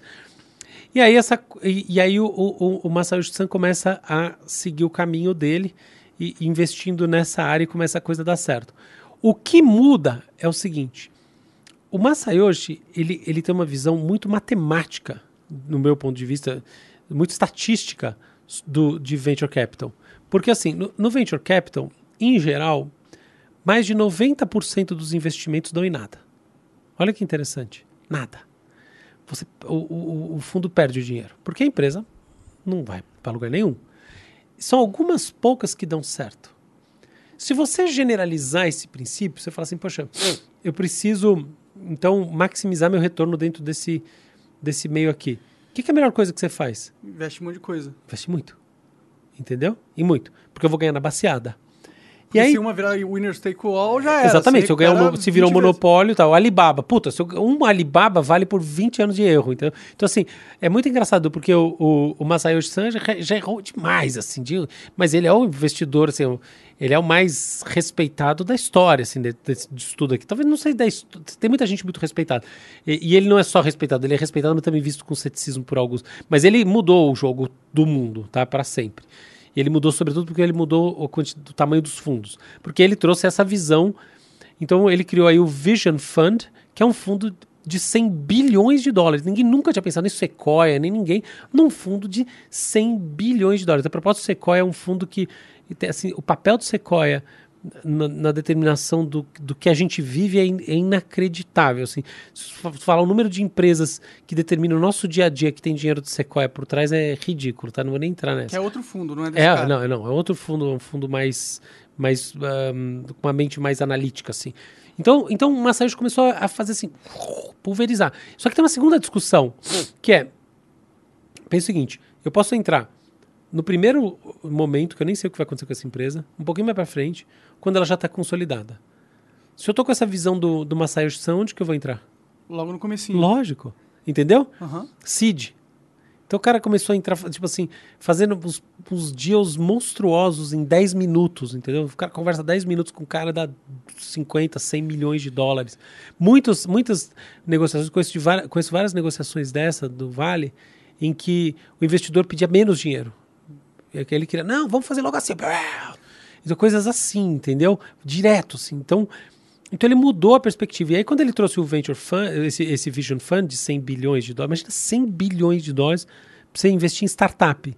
É tipo, cara. Você comprar um bilhão de startup. É.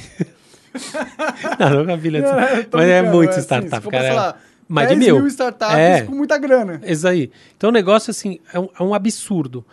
O que, que mudou? Mudou no tamanho da, da, da, representatividade dos venture capitals. E aí, a partir disso, toda essa parte começou a, a enfim, a criar uma coisa que tem muita gente que vem chamando de uma bolha, mas não é uma bolha. Na verdade, criou-se uma hipervalorização dessas empresas e desses processos de inovação, que na prática levam a aceleração, uma transformação dessas tecnologias, porque, assim, em geral é assim, você tem uma área, a área não está tão, tão adequada àquele momento histórico, tá? Então, tipo assim, cara, como é que o mundo está funcionando dessa maneira e nessa área aqui? Um exemplo é a construção civil mentalidade é tão atrasada, não sei o quê. Aí entra uma startup que vai revolucionar a construção civil num aspecto, uma outra, uma terceira.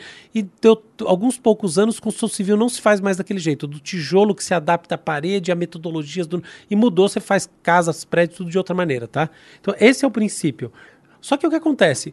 Quando você começa a ter uma sucessão muito rápida em, fun em função desse, desse tamanho, desse apetite do próprio fundo, você não tem o tempo de demanda para que exista uma sucessão tecnológica. Então, isso é muito engraçado, né? Uma coisa que é um fenômeno também que eu, eu nunca vi discutido aí é, no, enfim, na, nem na literatura especializada, nem pelo pessoal que fala disso, mas já, já vi gente salpicar ele, mas não assim como. Estou pensando porque eu acho que eu queria, uma hora eu vou parar e vou escrever um, um artigo sobre isso aqui, que é o seguinte: então você tem é, invenções de segunda camada, por exemplo, dado uma camada, quando a segunda camada não é necessária. Entendi. Eu vou dar um exemplo, tá? De uma coisa que não. Talvez seja assim, talvez não seja. Por exemplo, o metaverso agora. Tá? Uhum. O, o, o, Zuckerberg é, se comprometeu com 100 bilhões de dólares com, com investimento em, em, metaverso. E eu mesmo já escrevi muito sobre metaverso. Eu acredito muito que o metaverso, eu não tenho, assim, acredito muito que vai bombar. Assim, muito. Vai mudar totalmente nossa relação com tecnologias digitais. Questão é, o metaverso é alguma coisa do agora ou não? Se a gente olhar do ponto de vista dos investimentos, é total. Se a gente olhar do ponto de vista das tecnologias. Não é? Não é. Se a gente olhar do ponto de vista do. É, se a gente olhar do ponto de vista do público, mais ou menos. Um público especializado, gamer e tal, público de escritório que trabalha numa, num banco francês, americano, Credit Suisse, vai dizer que é. Mas se você for ver por aí, as pessoas vão fazer reuniões com VR, vão olhar no, com realidade aumentada, com óculos na rua e ver, sei lá. Talvez sim, talvez não. Se a gente olhar para o Brasil e falar, cara, nossa, nossa vida tem tantos leões para a gente matar aqui, tão prosaicos. Pra gente né? ficar pensando em ir para o mundo virtual. É, né? entendeu? Então, assim, mas, tem um que de verdade. Eu, a propósito, eu acredito muito que em alguns anos, não tenho, não tenho dúvida a questão é se agora é isso ou é mais, na verdade, uma coisa que vem um pouco de eco de pandemia, dessa coisa de estar em casa, uhum. muito, né, reunião no Zoom, muito coisa assim. Então, pô, isso aqui mas talvez falte alguma uma tecnologia que é, vem abaixo do, do, metaverso que ainda não foi inventada e que ela é ultra necessária para que o metaverso possa se proliferar. Exato, cara, é isso aí, entendeu? Só que o que acontece? A necessidade de colocar essa, essa camada em cima do ponto de vista de transformação digital ela, ela, não vem, ela, ela é tão ela é forte, e ela não é só forte porque existe uma demanda de público, uma percepção de oportunidade. Não, ela é forte por causa dos próprios venture capitals, entendeu? Que precisam dar esse então, assim, esse. Preciso achar nova inovação. É. Preciso encontrar qual é a ideia revolucionária, qual é a próxima ideia revolucionária. É. E aí você fala assim, mas qual que é o sentido? Se o cara tá botando dinheiro, por que, que ele precisa encontrar onde ele vai enfiar o dinheiro dele? Eu explico, é, é absolutamente claro. Porque o dinheiro não é colocado numa etapa, ele é colocado em muitas etapas. E onde que a coisa chega, o objetivo que chega no IPO, em geral é isso. Então o que acontece? O cara que bota o seed, ele precisa botar seed porque ele está esperando que seja que ele retorne o dinheiro dele no round B, na segunda rodada, no, mesmo no round, round A. Então o cara botou seed, aqui botou o outro, opa, esse aqui recuperou o dinheiro. Agora esse aqui que tá com, é tipo rouba monte, esse aqui agora tá com monte. Aí ele vai fazer um round C, opa, aqui vai rolar de novo. E assim até a hora que chega lá na ponta. Então a preocupação de muitas dessas empresas é essa, essa cadeia, entendeu? E lá na ponta onde que está o negócio virar IP, é IPO e é o grande público. Então, a, a ideia toda é que se a, se a batata for ficar quente mesmo e o negócio for, for dar errado, que dê errado na mão da, do povo. Do povo. do povo é sempre assim. Que fique com as ações, com quem tem as ações individuais. A, a bolha da, da internet, né, a famosa bolha do, do com, né? É, a, a bolha com basicamente foi uma bolha com, com uma característica parecida. Ainda que os venture capitals não tivessem tão maduros na época quanto hoje em dia, estavam investindo em coisas que eles sabiam que. Não é que eles sabiam que não tinham pé nem cabeça, mas que eles não estavam analisando. É muito difícil, é muito wishful thinking, entendeu? Achar que um negócio que eu não estou olhando direito vai dar certo só porque eu quero. Claro que não. A ideia era conseguir chegar nos, nos IPOs e passar essa bola para frente antes da, da, da bolha estourar. É como se fosse um esquema de pirâmide, né? Se você vai entrando e aí você só ganha se mais gente entrar. Sim, não, nesse sentido é total. É que eu tenho que tomar muito cuidado, porque falando dessa maneira, pirâmide é legal. Então, ah, tá. É, sim, mas, sim, mas, mas, é. Mesmo, tem o princípio de que, de que, que, É, que você precisa ter uma maneira bonitinha de falar isso. Todas essas, essas lógicas da inovação são baseadas em efeitos de network. Tudo só funciona na medida em que você tem uma cadeia e essa cadeia traz nódulos crescentes. Do ponto de vista do consumidor, maior no, possibilidade de como é que você atinge isso? Universalização da tecnologia, ou seja, no mundo todo, exemplo máximo disso, Facebook e Google. Aqui do outro lado, do ponto de vista de investidor, IPO, bolsa, ou ICO, token. Então, entende? É, então, se você olhar por esse ponto de vista, sim. Agora, quando a coisa é boa é assim, quando a coisa é, é, é um ativo podre é assim também, entendeu? Uhum, então, sim. não é porque é assim que quer dizer que tá ruim, tá? Sim, tem que ser, também tem que ser honesto com... Não é que, ah, os ventures estão enfiando dinheiro porque ele quer tirar mais... Não, não, não é bem verdade. Muita gente, por exemplo, que, que acredita tanto na empresa quer ficar com aquilo para ser, vai falar que essa aqui vai ser... A... Pensa se você tivesse comprado ações do Facebook no começo. Ué, você tinha vendido? Eu não.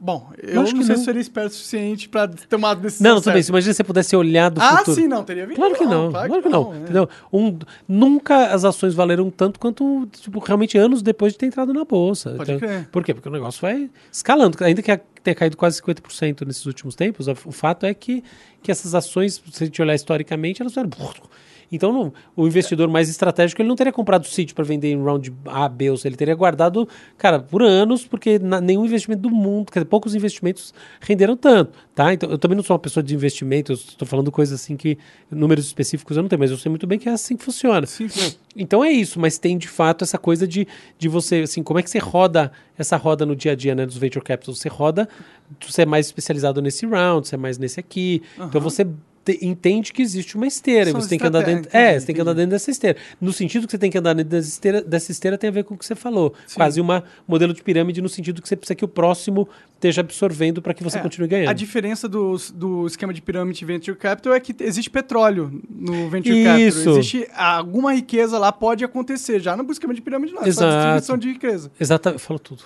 Perfeito. Muito bom. Ah, legal, cara. E esse cara aí, você confia nele? Você acha que ele, ele tá entrando numa dessa de, de, de só fazer a roda girar ou ele vai encontrar petróleo? Ele já encontrou muito petróleo, né? Ele encontrou o Alibaba. É, entendeu? sim, sim. Bom, então ele tem muita chance de encontrar outro. Ele encontrou só o Alibaba, ele é, meu, não, total. O Masayoshi Son é um dos grandes nomes. essa questão de como. De... Essa, é essa é uma questão muito interessante, né? Como detectar as boas empresas, né? Como que os os fundos fazem para encontrar as boas empresas.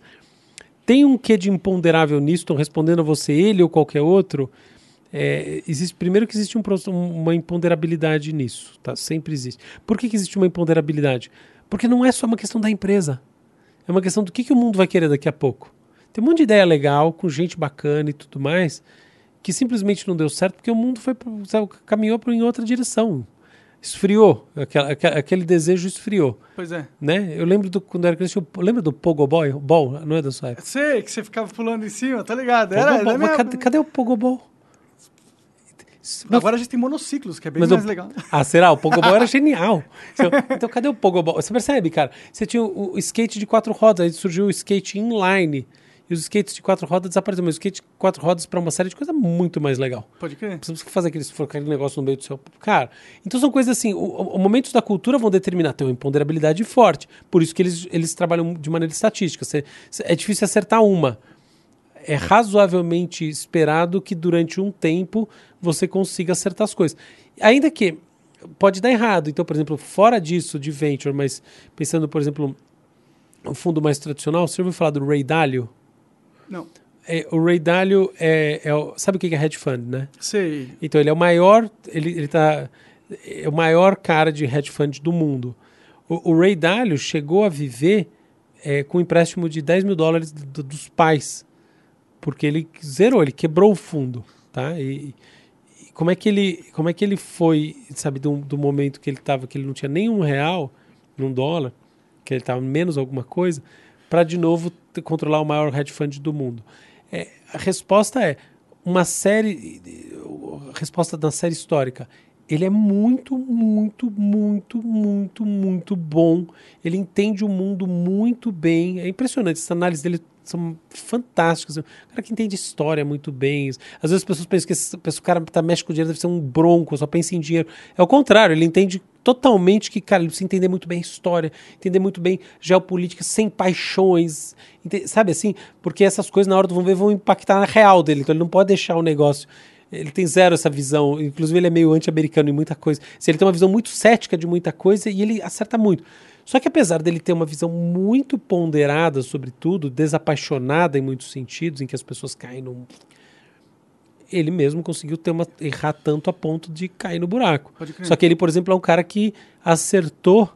A, você sabe o que é a crise do subprime de 2008? Hum, é, é, é, sobre moradias, né? Isso, é uma crise, basicamente é uma crise financeira que aconteceu, que os Estados Unidos foi epicentro, que a propósito tem um papel relevante na discussão ucraniana, curiosamente, hum. mas enfim, é por uma, enfim, como percepção de enfraquecimento dos ah, Estados sim, Unidos, tá, do ponto de vista russo, toda aquela história. 2008 foi o próprio ano que teve o tal do daquele daquela reunião de Bucareste em que foi assinada a manifestação de interesse para a Ucrânia de fato se tornar parte, tudo no mesmo ano. Hum, é, é. Yotchenko era o presidente, enfim. Resumo da ópera. É, voltando para o nosso assunto agora ele acertou coisas incríveis. Então, por exemplo, essa crise, que foi uma crise ligada a um, derivativos. Derivativo é quando eu pego uma coisa, tipo assim, você me deve 10 reais. Aí eu pego e falo para alguém assim, ó, oh, pega isso aqui, eu, em vez do Monark me pagar 10, me paga 8 aqui. E aí você fica com os 10 no futuro que ele vai te pagar. Não, não. Aí o cara vai receber de você os 10. Aí eu vou negociando, eu vou negociando títulos, tá? De maneira Sim. derivada. Na verdade, não é exatamente assim, mas considera que, que é isso. Então tem toda uma crise de derivativos que assim, a pessoa pegava uma hipoteca. Hipoteca quer dizer o um empréstimo para construir imóvel, para comprar imóvel. Aí a hipoteca vale X. Você pode pegar várias hipotecas, botar num negócio, num pacote, e esse pacote tem um risco maior ou menor de acordo com sua análise de risco. Você começa a fazer análise de risco bem podre porque você quer dar dinheiro para todo mundo e você começa a fazer umas mega hipotecas porque não consegue pagar. Pode crer. Aí você pega essas dívidas e vende. O que quer dizer vende? A pessoa vai receber desse cara aqui para outro cara. Esse vende para o outro. E assim, entendeu? Então aí você começa a ter uma negociação. E aí, no final dos contos, como você tem um prêmio, quer dizer, como você tem um, cada pessoa, cada transação dessa está querendo ganhar alguma coisa, no final das contas, o, o, o, o, bolo, o número que está escrito aqui, se você for pegar todo mundo está nessa cadeia, é um número muito maior do que realmente vale. Do que vale. Então esse é o primeiro ponto. Depois, o segundo ponto é, tudo isso só pode funcionar, se eu fico transacionando assim, desde que exista duas, existam duas coisas. O dinheiro entre nesse sistema, esse é um, e dois, as pessoas continuem fazendo essas transações e não questionem a transação, por assim dizer, entendeu? Porque Sim. se em determinado momento o cara não quer mais comprar, pô, aí. Aí, aí fudeu. É. Aí não dá para você passar a bola mais para ninguém. Aí você vai quebrar. Aí, e aí, no caso, Porque você não quebrou receber. o mundo quase. É, entendeu? Então, o Lehman Brothers e Sim. tal, tá? É, são, são, são, e outros mais quebraram por causa disso. Eles por... sabiam que era tóxico o que eles estavam vendendo, mas eles queriam vender mesmo assim porque eles estava no ciclo de ganhar dinheiro. Então, eu, olhando por um ponto, isso é, isso é o que a mídia diz, né? Isso é, então que é de verdade, de novo, tu tem, né?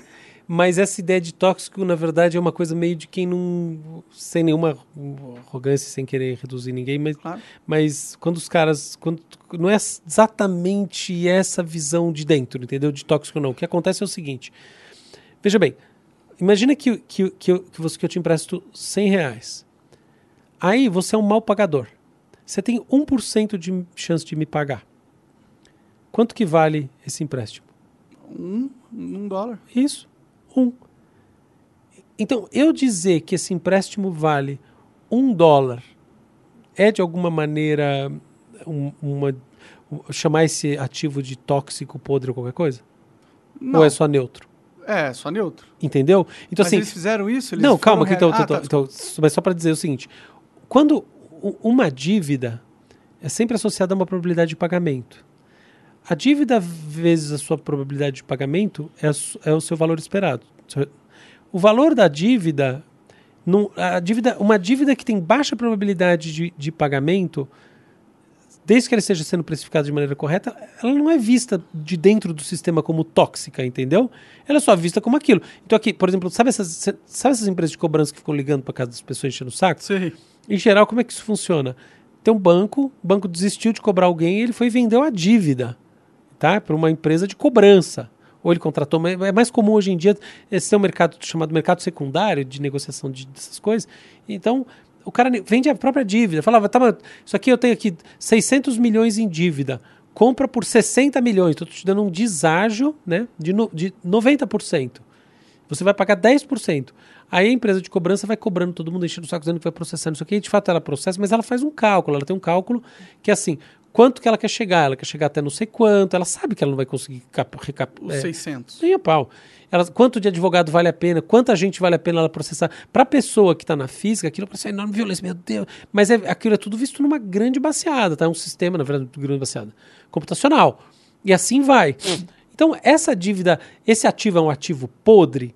Puta, depende do conceito. Então, a pessoa lá de fora pode chamar, mas de dentro não. Então, tudo para dizer o quê? Os tranches, tá? que são essas faixas de dívidas que estavam sendo negociadas, eram conhecidos. Não é esse o ponto. É, eles eram. eram. Eu, vi, eu vi na mídia, então posso ter sido enganado por ela, que os caras, eles vendiam a dívida, mas não... Eles sabiam que era 1%, que era mas eles vendiam como se fosse 10, entendeu? Isso aconteceu também, isso deu cadeia, não sei o quê, mas isso é.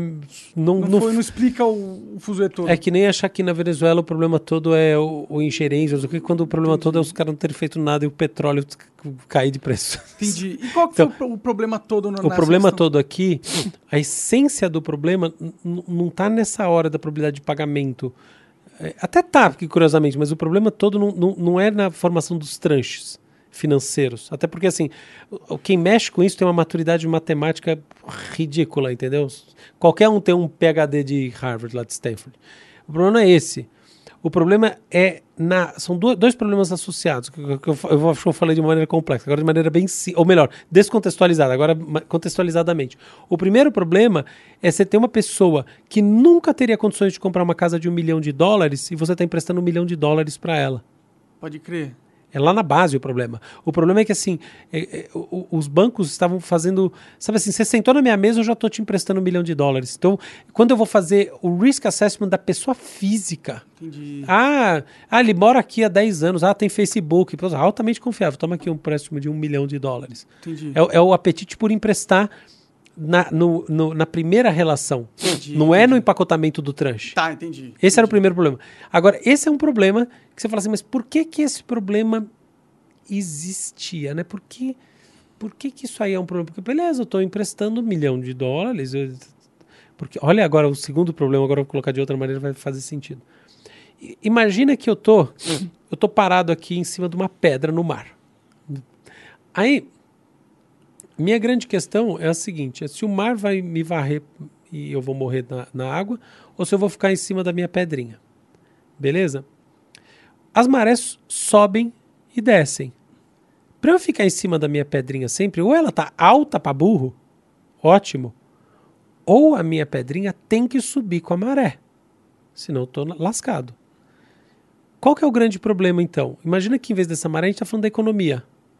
Então assim, se eu tenho pleno emprego, salários aumentando, a economia crescendo e tudo mais, entendeu? Se a, pedra se uma... flutua. É, exato. A pedra está em cima. Então, se... enquanto a economia americana está numa era de bonança, tá beleza. Mas se o negócio dá uma esfriada, se o cara perde o emprego, se tem qualquer coisa, inflação não teve, mas enfim, muita inflação não teve. Mas se acontece alguma coisa assim e que desestabiliza um pouco esse sistema, aí a capacidade de pagamento dessas pessoas que já, já era assim, tava no, ela tá baseada em crescimento econômico, ela não bate com a realidade. E aí o negócio ferra. É, estourou. É, então a, a, entendeu a associação entendi, das duas entendi, coisas? Entendi. Então, eu, tá, os caras estavam emprestando dinheiro a mais, estavam emprestando a mais porque é mal dos pais. Até sacanagem. Falei, mas você tá deixando a pessoa ter um sonho da casa própria, talvez ela vá pagar para o banco. Um erro também é, muito comum é achar que o banco estava fazendo isso porque ele queria quebrar, porque ele não estava. Mentira, ruim. É sempre. Tem essa coisa assim que também essa é uma, uma lição que eu conheci na prática, assim, que ela vai contra o que o senso comum diz, que é que o banco quer que você fique devendo porque você vai pagar um monte em, em taxa. De fato, você vai. E, e, de fato tem um lado que é bom você ficar devendo, o banco acha lindo. Mas no todo o banco não quer. Porque assim, quando você olha carteiras inteiras, o, o custo transacional de dívida não é positivo. Positivo é ter bom pagador. Por que, que o banco gasta dinheiro fazendo análise de crédito e tudo mais? Não, porque não é bom. Entendeu? Porque ele está colocando dinheiro onde poderia ter sido investido melhor. Exatamente. Então, então qual que é o, o, o papo aqui? uma esperança muito grande na economia, é isso? Então o erro deles talvez... Não só na, na, na economia, no ciclo... Era, era, tudo ao mesmo tempo. Era, então, é, assim, uma visão econômica positiva, uma visão desse sistema... Que não é, aí que tá, não é bem econômico. É, o negócio, esse assunto é um assunto complexo enfim, eu não sou professor de finanças, mas vamos lá. Falamos é. de geopolítica, é, finanças, investimento e você é um neurocientista. Então, é. galera. Não, mas essas áreas todas eu conheço porque tenho coisas nessas áreas. Não, você faço, conhece pra caralho. É, da, da, coisa da prática, inclusive. Sim, sim. Não é só ler ter alguém hum, falar, não. Claro. Então, por exemplo, essa, por exemplo, essa parte aqui a gente faz, o WeMind, a GuiMind faz muito essas análises, isso aqui eu conheço por dentro. Então, por exemplo, essa questão do banco, num, num, num, apesar dele ganhar com o especial a busca dele de fato é pelo cliente que não pega endivida, não tem endividamento é um fato que eu conheço assim como quando eu vejo que está de dia eu vejo que está de noite então aqui essa questão dos Estados Unidos qual é questão qual é o ponto que aí é abrindo fechando parênteses que fica complexo é que sistema financeiro não quer dizer sistema econômico a quantidade de dinheiro que circula na, na economia e a maneira como o dinheiro circula não é tem uma correspondência, mas não é sinônimo da maneira como o capital circula no mercado financeiro. No mercado financeiro, como você tem essas operações que acontecem uma em função da outra, quando você vai olhar os números, os números são às vezes muito maiores, tem, às vezes não, os números são muito maiores. E não é só que eles são maiores. Quando você olha as curvas de como, como esses números estão, né, esse dinheiro está reagindo e onde ele está reagindo, etc e tal, elas não batem exatamente com a economia, entendeu? Então, às vezes, a economia está indo bem no momento, você tem uma coisa que acontece esquisita no mercado financeiro e vice-versa. Claro que tem casamentos, claro que tem relações fortes, claro que o, o, alguém que vai ter sucesso no mercado financeiro é, começa com um entendimento da economia. Mas não é só a coisa, o buraco é mais embaixo. Tanto que você, por exemplo, até para fazer análise de empresas, investir em empresas, tem dois caminhos. Um caminho dos fundamentos da empresa, tá? Tipo, Warren Buffett investe através de fundamentos, entendeu? Mas outro, fazer mesmo uma análise gráfica do mercado, sabe? De como estão. Você olha para o fluxo que está ali na tela através de curvas, de, de, de uma coisa que está assim, desplugada das empresas. Então, fecho parênteses, que isso aqui não tem tanto a ver, mas só para dizer que existe uma, um descompasso.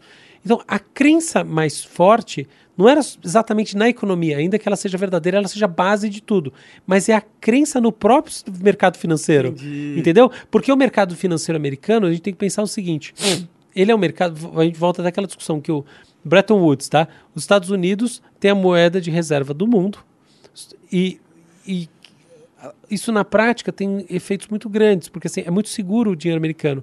Então, por exemplo, chineses e outros, outros países, outros, outras pessoas, entidades, compram, o governo chinês e muitas outras entidades compram muito título americano, investe nos Estados Unidos. Então pensa o seguinte: se eu tenho dinheiro estrangeiro chegando a rodo nos Estados Unidos, e até eu posso dizer assim, se eu tenho o dólar como uma moeda atraente para esse dinheiro nos Estados Unidos, comprar título, o que, que eu também tenho na prática?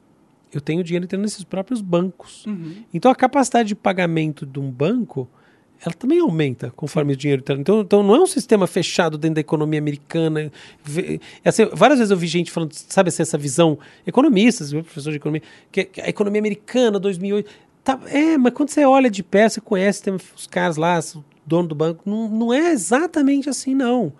É, é, tem muito é muito conectado com o resto, global, né? é global e assim tem essa relação forte com a economia, mas não é exatamente, não é um sinônimo, tá? Então essas lógicas financeiras, o mercado financeiro americano naquele momento, que era um mercado muito mais desregulado do que depois de 2008, tá? Então a gente está falando assim, 2006, 2007, um mercado com menos regulação, uma série de operações baseadas não só na saúde da economia americana e na saúde da economia mundial, mas nas premissas, ou melhor, nas teses que emergem dessas premissas dentro do mercado financeiro, que são teses, teses quer dizer assim, pontos de vista muito específicos de funcionamento, de como, como os títulos do governo americano estão funcionando, onde vale a pena se investir, porque, por exemplo, assim, se, o, se os juros, pensa uma coisa, a taxa de juros está bem baixinha, tá?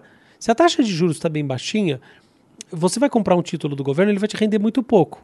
Então não vale a pena comprar um título, é melhor você investir no outro negócio. Uhum. Aí se eu subo a taxa de juros, aí vale a pena comprar o título. Se eu compro o título, eu entro com menos dinheiro na economia. As pessoas têm menos dinheiro, como elas têm menos dinheiro, elas vão ter menos crédito, e é por isso que baixa a inflação. Uhum. Então, quando eu mexo nos juros, eu mexo diretamente no apetite pelos títulos, eu mexo no funcionamento dessa relação entre economia e finanças de uma maneira forte.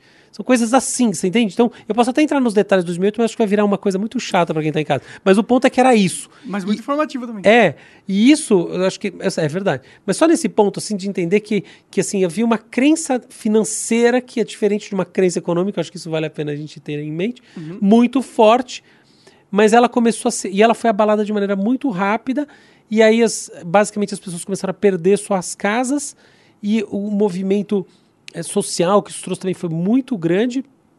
E esse processo como um todo gerou uma transformação aí na, no, no funcionamento desses mercados como um todo. Então, é, é assim que eu acho que, que esse capítulo ele se, se desenrolou. É. Entendi, entendi. Interessante pra caralho. Esse é legal, esse é legal. É legal, sim. O Quer dizer, capítulo é merda, de sofrimento. Tudo isso que aconteceu, é. sim, mas é interessante e, Isso, e é engraçado o que aconteceu. Você vê como, como essa coisa, essas coisas são todas malucas? Esse foi o momento é, pós olha que interessante, pós-crise é, do subprime, de bonança, é, de maior bonança da economia brasileira na era Lula. É verdade, né? É. Porque aí é, toda essa lógica financeira viu, voltou a olhar para outros lugares onde tinha. Não? Como? Não, por causa de commodity. Porque, porque as commodities subiram de preço. Elas subiram por causa dessa quebra? Não? Não. Exatamente não. É, a, a, a, a, subida de preço das commodities não foi por causa da, da crise do subprime americano. Na verdade, as commodities vinham subindo de preço. É, os, vários ativos internacionais em bolsa vinham subindo de preço. o que acontece é que alguns caíram com a crise de 2008, tanto que todo mundo tinha medo que, que a crise fosse impactar o mercado brasileiro fortemente, etc. E algumas coisas até sofreram um pouquinho. Mas, na verdade, é, é, veja bem, por que, que a crise surgiu? Por causa de otimismo. Onde era o otimismo? No mercado financeiro. Qual que era a perspectiva do otimismo? Local ou global? Americano ou global? Global. Como é que o, o, as commodities, que são o principal ativo exportador brasileiro, estavam nessa história? Subindo. O que, que aconteceu com a crise de 2008? Nada. Elas continuaram subindo, subiram mais. É, então, esse processo, claro que não é só isso, mas esse é um processo que, que mostra e como, como esses, esses mercados respondem de maneira complexa, entende? Então, Sim, é bem complexo mesmo. É. Se vou precisar de mais umas aulas aí pra entender tudo. Mas é muito foda, cara. Porra, eu agradeço, velho. A gente teve um papo. Bem legal, né? Foda. Adorei. Nossa, falou sobre várias questões que eu gosto muito. E você é um cara que, porra, entende muito da parada e sabe explicar. E acho muito foda isso. Eu acho muito foda a oportunidade de conversar com você.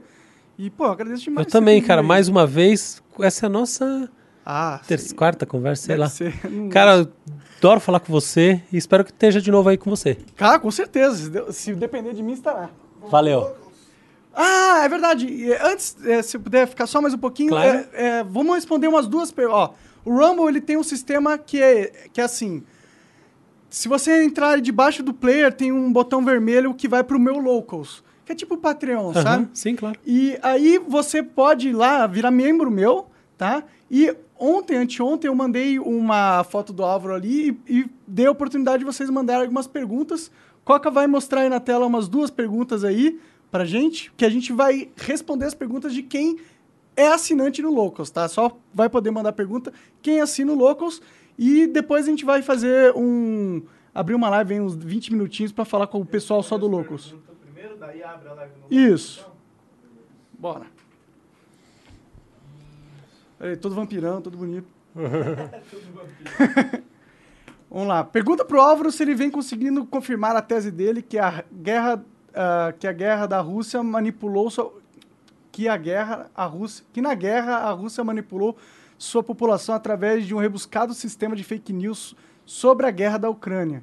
É, como está o apoio do povo russo ao Putin, que vem enfrentando um cenário de derrota? Abraço. Grande pergunta. É, então, do final para o começo, a população russa vem apoiando massivamente o Putin. Primeira coisa, massivamente, tá? Então, assim, por isso que assim eu, eu não vejo sinais é, de um um risco de golpe, tá, de, de troca de poder na Rússia é, tão cedo, porque o apoio popular é fortíssimo, público e notório. Do outro lado, há sim uma forte campanha de informação ou do ponto de vista, por exemplo, como eu gosto de ver, eu diria de desinformação russa, interna, muito mais do que externa, e ela envolve duas coisas importantes. A primeira é a definição da natureza do que está tá acontecendo. Então, na Rússia, não se fala em guerra ou invasão, se fala em operação especial. E a operação especial tem como, como objetivos principais fazer, primeira coisa, a, a como eu vou falar isso, a, enfim, o acordo de Minsk, os dois acordos de Minsk davam uma, uma, uma autonomia às províncias ali que estão na região do Donbass, tá? Então, ela, é, assim, uma das, das coisas é proteger o povo russo, o povo de, de origem russa, que está sofrendo um suposto genocídio naquela região e no contexto dessa operação especial, como o Putin está dizendo, os acordos de Minsk não valem mais, então agora é tornar essas regiões efetivamente repúblicas independentes. Tá? Então esse é o papo 1. Um. O papo 2 é a desnazificação da Ucrânia, que é uma fake news do tamanho do mundo. E essa é uma, fake news interessante de pensar, porque é o seguinte, ó, vamos lá. Em, é, em, em, em 1931 até 1933, a Ucrânia sofreu com uma fome muito grande, é, que foi causada por, entre outras coisas, mas principalmente por uma política de origem russa, uma política do Stalin, de confisco das terras, confisco da produção que já estava armazenada tá? de grãos, evidentemente, porque é um lugar de, de grãos. E, enfim, para, é, para levar essa produção e, e, para alimentar a população da própria Rússia. Tá? Isso é conhecido como Holodomor. Então, ah, isso é, aí causou polêmica. É, então, isso gerou assim, a morte de milhões de pessoas. Esse foi um evento traumático que marcou a, a, a mentalidade é, ucraniana e a percepção de que o país, mesmo dentro da, da, da sendo uma das, das, repúblicas fundadoras da União Soviética, de que havia uma, há uma imposição externa sobre o país, que é a coisa que eu questiono esse papo de dizer que a Ucrânia surgiu em 1991. Não, entendeu? É, não só não, mas como, como isso aqui teve uma coisa tem um papel muito grande ali na, na, na percepção do, na nação. E aí o que acontece? Com a invasão nazista, de fato, assim, são, são uma coisa que é historicamente é fato. Grupos nacionalistas ucranianos, em algum momento, buscaram um alinhamento com nazistas na expectativa de expulsar os russos. O que acontece? Primeiro, esses grupos eram minoritários. Depois, foi rápida a percepção de que essa escolha não existia. E o massacre nazista na Ucrânia foi um dos mais brutais de toda a Segunda Guerra. Então, assim, é, esse argumento histórico longo não se sustenta de jeito nenhum. Aí o que acontece? Ao longo do, do, do, do final do século XX, é, grupos neonazistas se, se formam em vários países da Europa, nos Estados Unidos, em qualquer lugar. Então, sempre teve, tá? Mas, mas assim, essa, há um, um recrudescimento desses grupos. É, e na Ucrânia também. O que acontece? Na região do Donbass, um grupo, que é o Batalhão de Azov, que é um grupo, de fato, assim, não tem conversa, é um grupo cheio de, de neonazistas, o quê? É, foi, participou da defesa da região, da, da, da, da reação à invasão russa. E depois esse grupo foi incorporado às Forças Armadas Ucranianas, que é verdade, tá? O que eu acho assim que de fato é um erro histórico brutal, tá bom? Então assim, eu não tenho dúvida, ainda que eu entenda a, a, a necessidade absoluta de. Pensa bem, seu, seu país está ocupado, tem um louco do hospício querendo te ajudar, você fica, não é nem te ajudar, fazer, entendeu? Aquela hora que você. Não é, não é assim que os, os, caras abrem as cadeias, tá? É assim que acontece. Em situação de guerra, você abre a cadeia da arma para o preso da cadeia. Porque É, é, o que tem. É o que tem. Mas eu entendo que essa questão. Existe.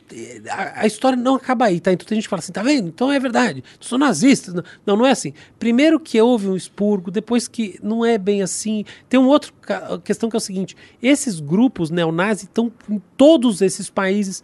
Por exemplo, a única pesquisa, eu fui buscar as pesquisas sobre isso, pesquisas feitas com dados sérios, e, e na, na na única na mais recente pesquisa, a única grande que eu encontrei sobre isso, é, entre os 10 países do mundo com maior quantidade de, neonazistas, não estava a Ucrânia. Não está. Então, essa é uma verdade muito parcial. Na, na, assim, o país que mais tem neonazista é a Alemanha, tá, naturalmente. O segundo é os Estados Unidos. São os Estados Unidos. O terceiro já não lembro, mas eu sei que assim.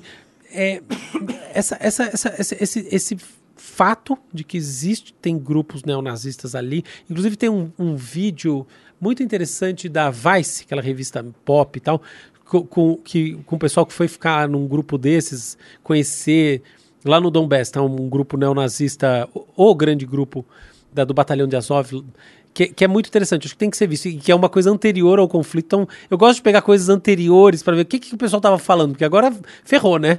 Agora é, é politicagem. Agora é política pura. Mas como é que é? Então, esse vídeo eu acho que ele é de 2016, alguma coisa assim, tá? Então, eles estão lá na, na, na, naqueles confrontos menores, por assim dizer. Então, isso, isso existe verdade.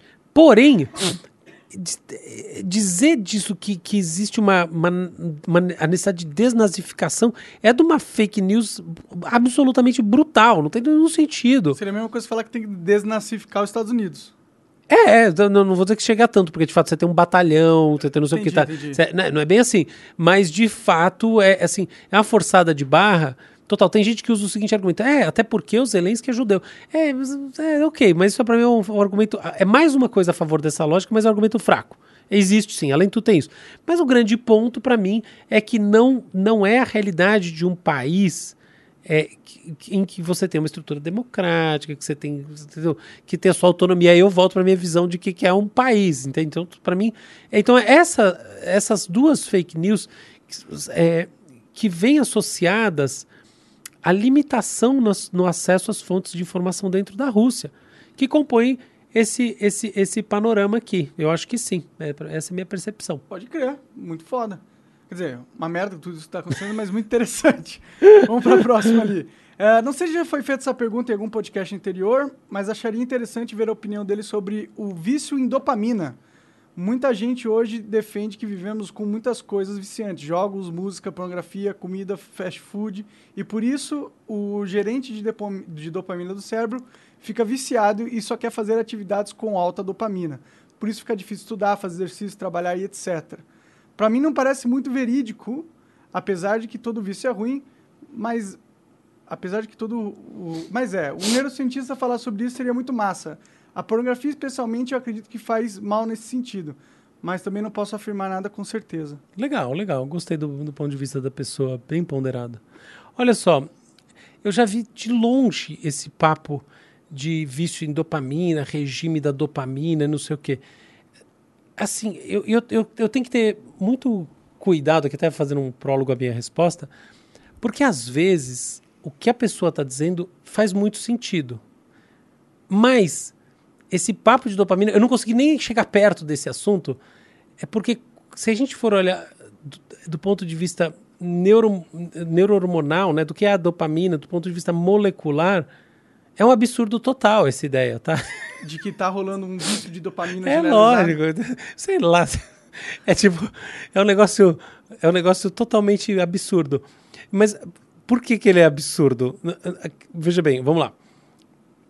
Atividades recompensatórias geram liberação de dopamina, ok? Por que, que atividades recompensatórias geram liberação de dopamina? Porque a dopamina ela favorece a introdução daquilo que está associado do ponto de vista comportamental ou cognitivo comportamental à recompensa num esquema que ele próprio é recompensatório. Peraí, fala assim, traduz aí.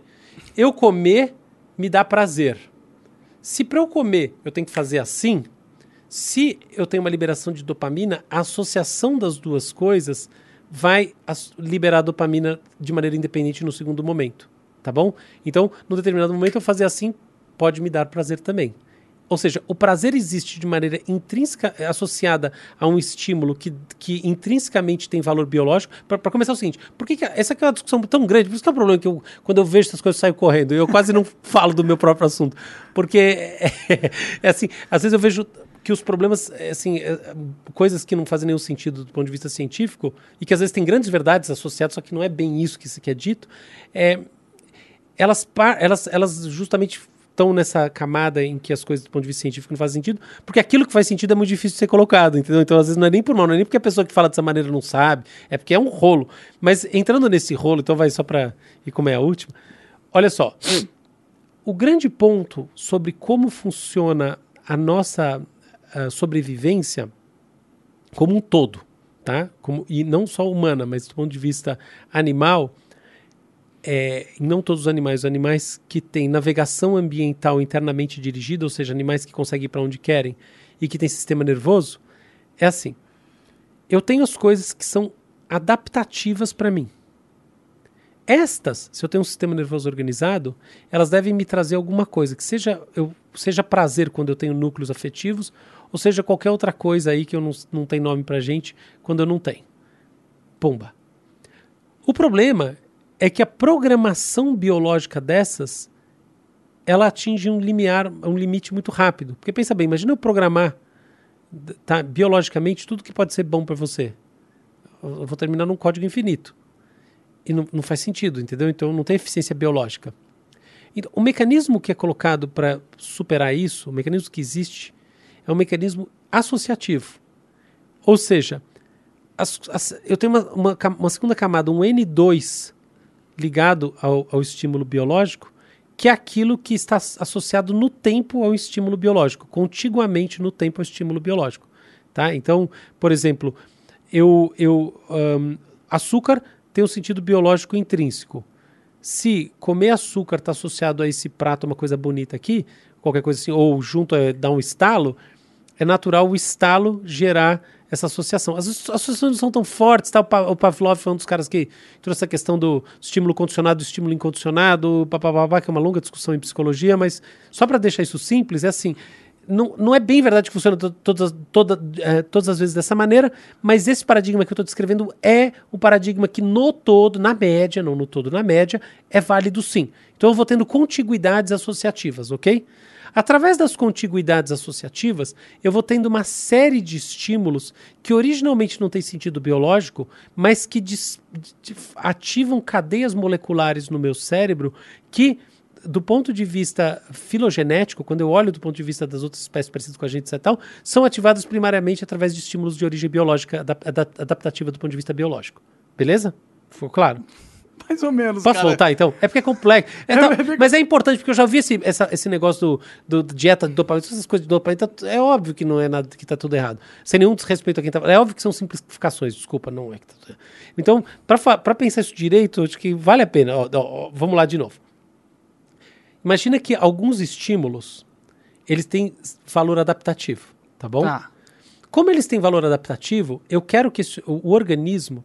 Puta, tem que dar um passo atrás. É o seguinte: o organismo, ele, ele, ele surge sem o que a gente chama de teleologia. O que quer dizer isso? O finalismo do organismo não existe em si mesmo.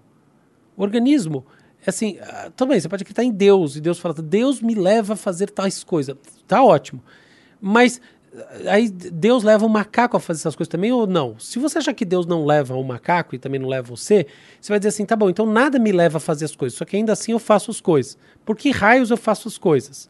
Eu faço porque eu tenho impulsos motivacionais intrínsecos, etc e tal, mas eu faço as coisas também porque esses impulsos motivacionais intrínsecos me levam a, a tatear o ambiente, escrutinizar o ambiente e de vez em quando eu encontro estímulos nesse ambiente que tem valor biológico intrínseco. Então tem coisa que. Que, que é comer alguma coisa. É, tem coisa que, é um, que você é um Pac-Man, tem a bolinha que você come de verdade porque você é Pac-Man. Sim.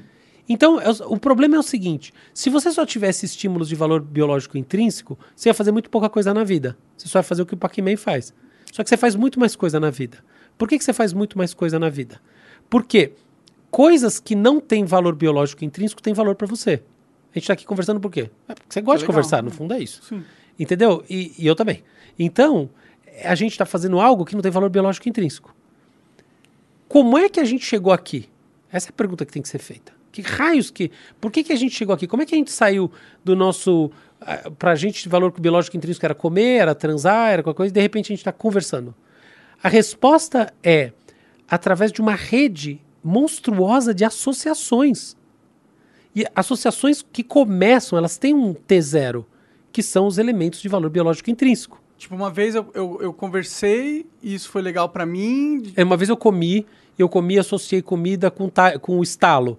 Aí uma vez eu associei estalo com andar. Aí eu, entendeu? Redes ah, de associação entendi, entendi. de prazer vão gerando uma, uma arquitetura de liberação de dopamina, que é o, o, um, um, um neurotransmissor de caráter é, reforçador do comportamento associado ao estímulo biológico de valor intrínseco. Agora entendeu o que eu quis dizer? Uhum. Mesmo quando ele não é intrínseco. Pode crer. É assim, entendeu agora? Por isso que a gente não é viciado em dopamina da forma só é, intrínseca, porque existem outras formas. Mais do que isso, a gente está liberando dopamina toda hora. E que, que besteira. Que, então, toda hora, qualquer coisa, quem está liberando dopamina, você tem uma ideia interessante, você está liberando dopamina. Outra coisa, quando os estímulos também são desfavoráveis, você também está liberando dopamina.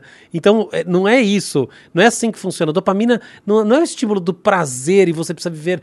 Isso aqui é, pensa bem, tem uma filosofia de fundo, meio uma filosofia cética. Não, se desprenda dos prazeres, e aí você vai não, não, é? Isso aí não dá pode... pra se desprender dos prazeres é mais que isso aí pode ser até sua verdade mas mas dopamina não, não é não existe hormônio do prazer. Seu cérebro sabe o seguinte você tem as coisas que, que têm valor biológico intrínseco você tem redes de associações e outras que não têm valor biológico intrínseco que que, que le levam à liberação de neurohormônios dentro de esquemas cognitivos comportamentais que estão associados à reprodução do comportamento.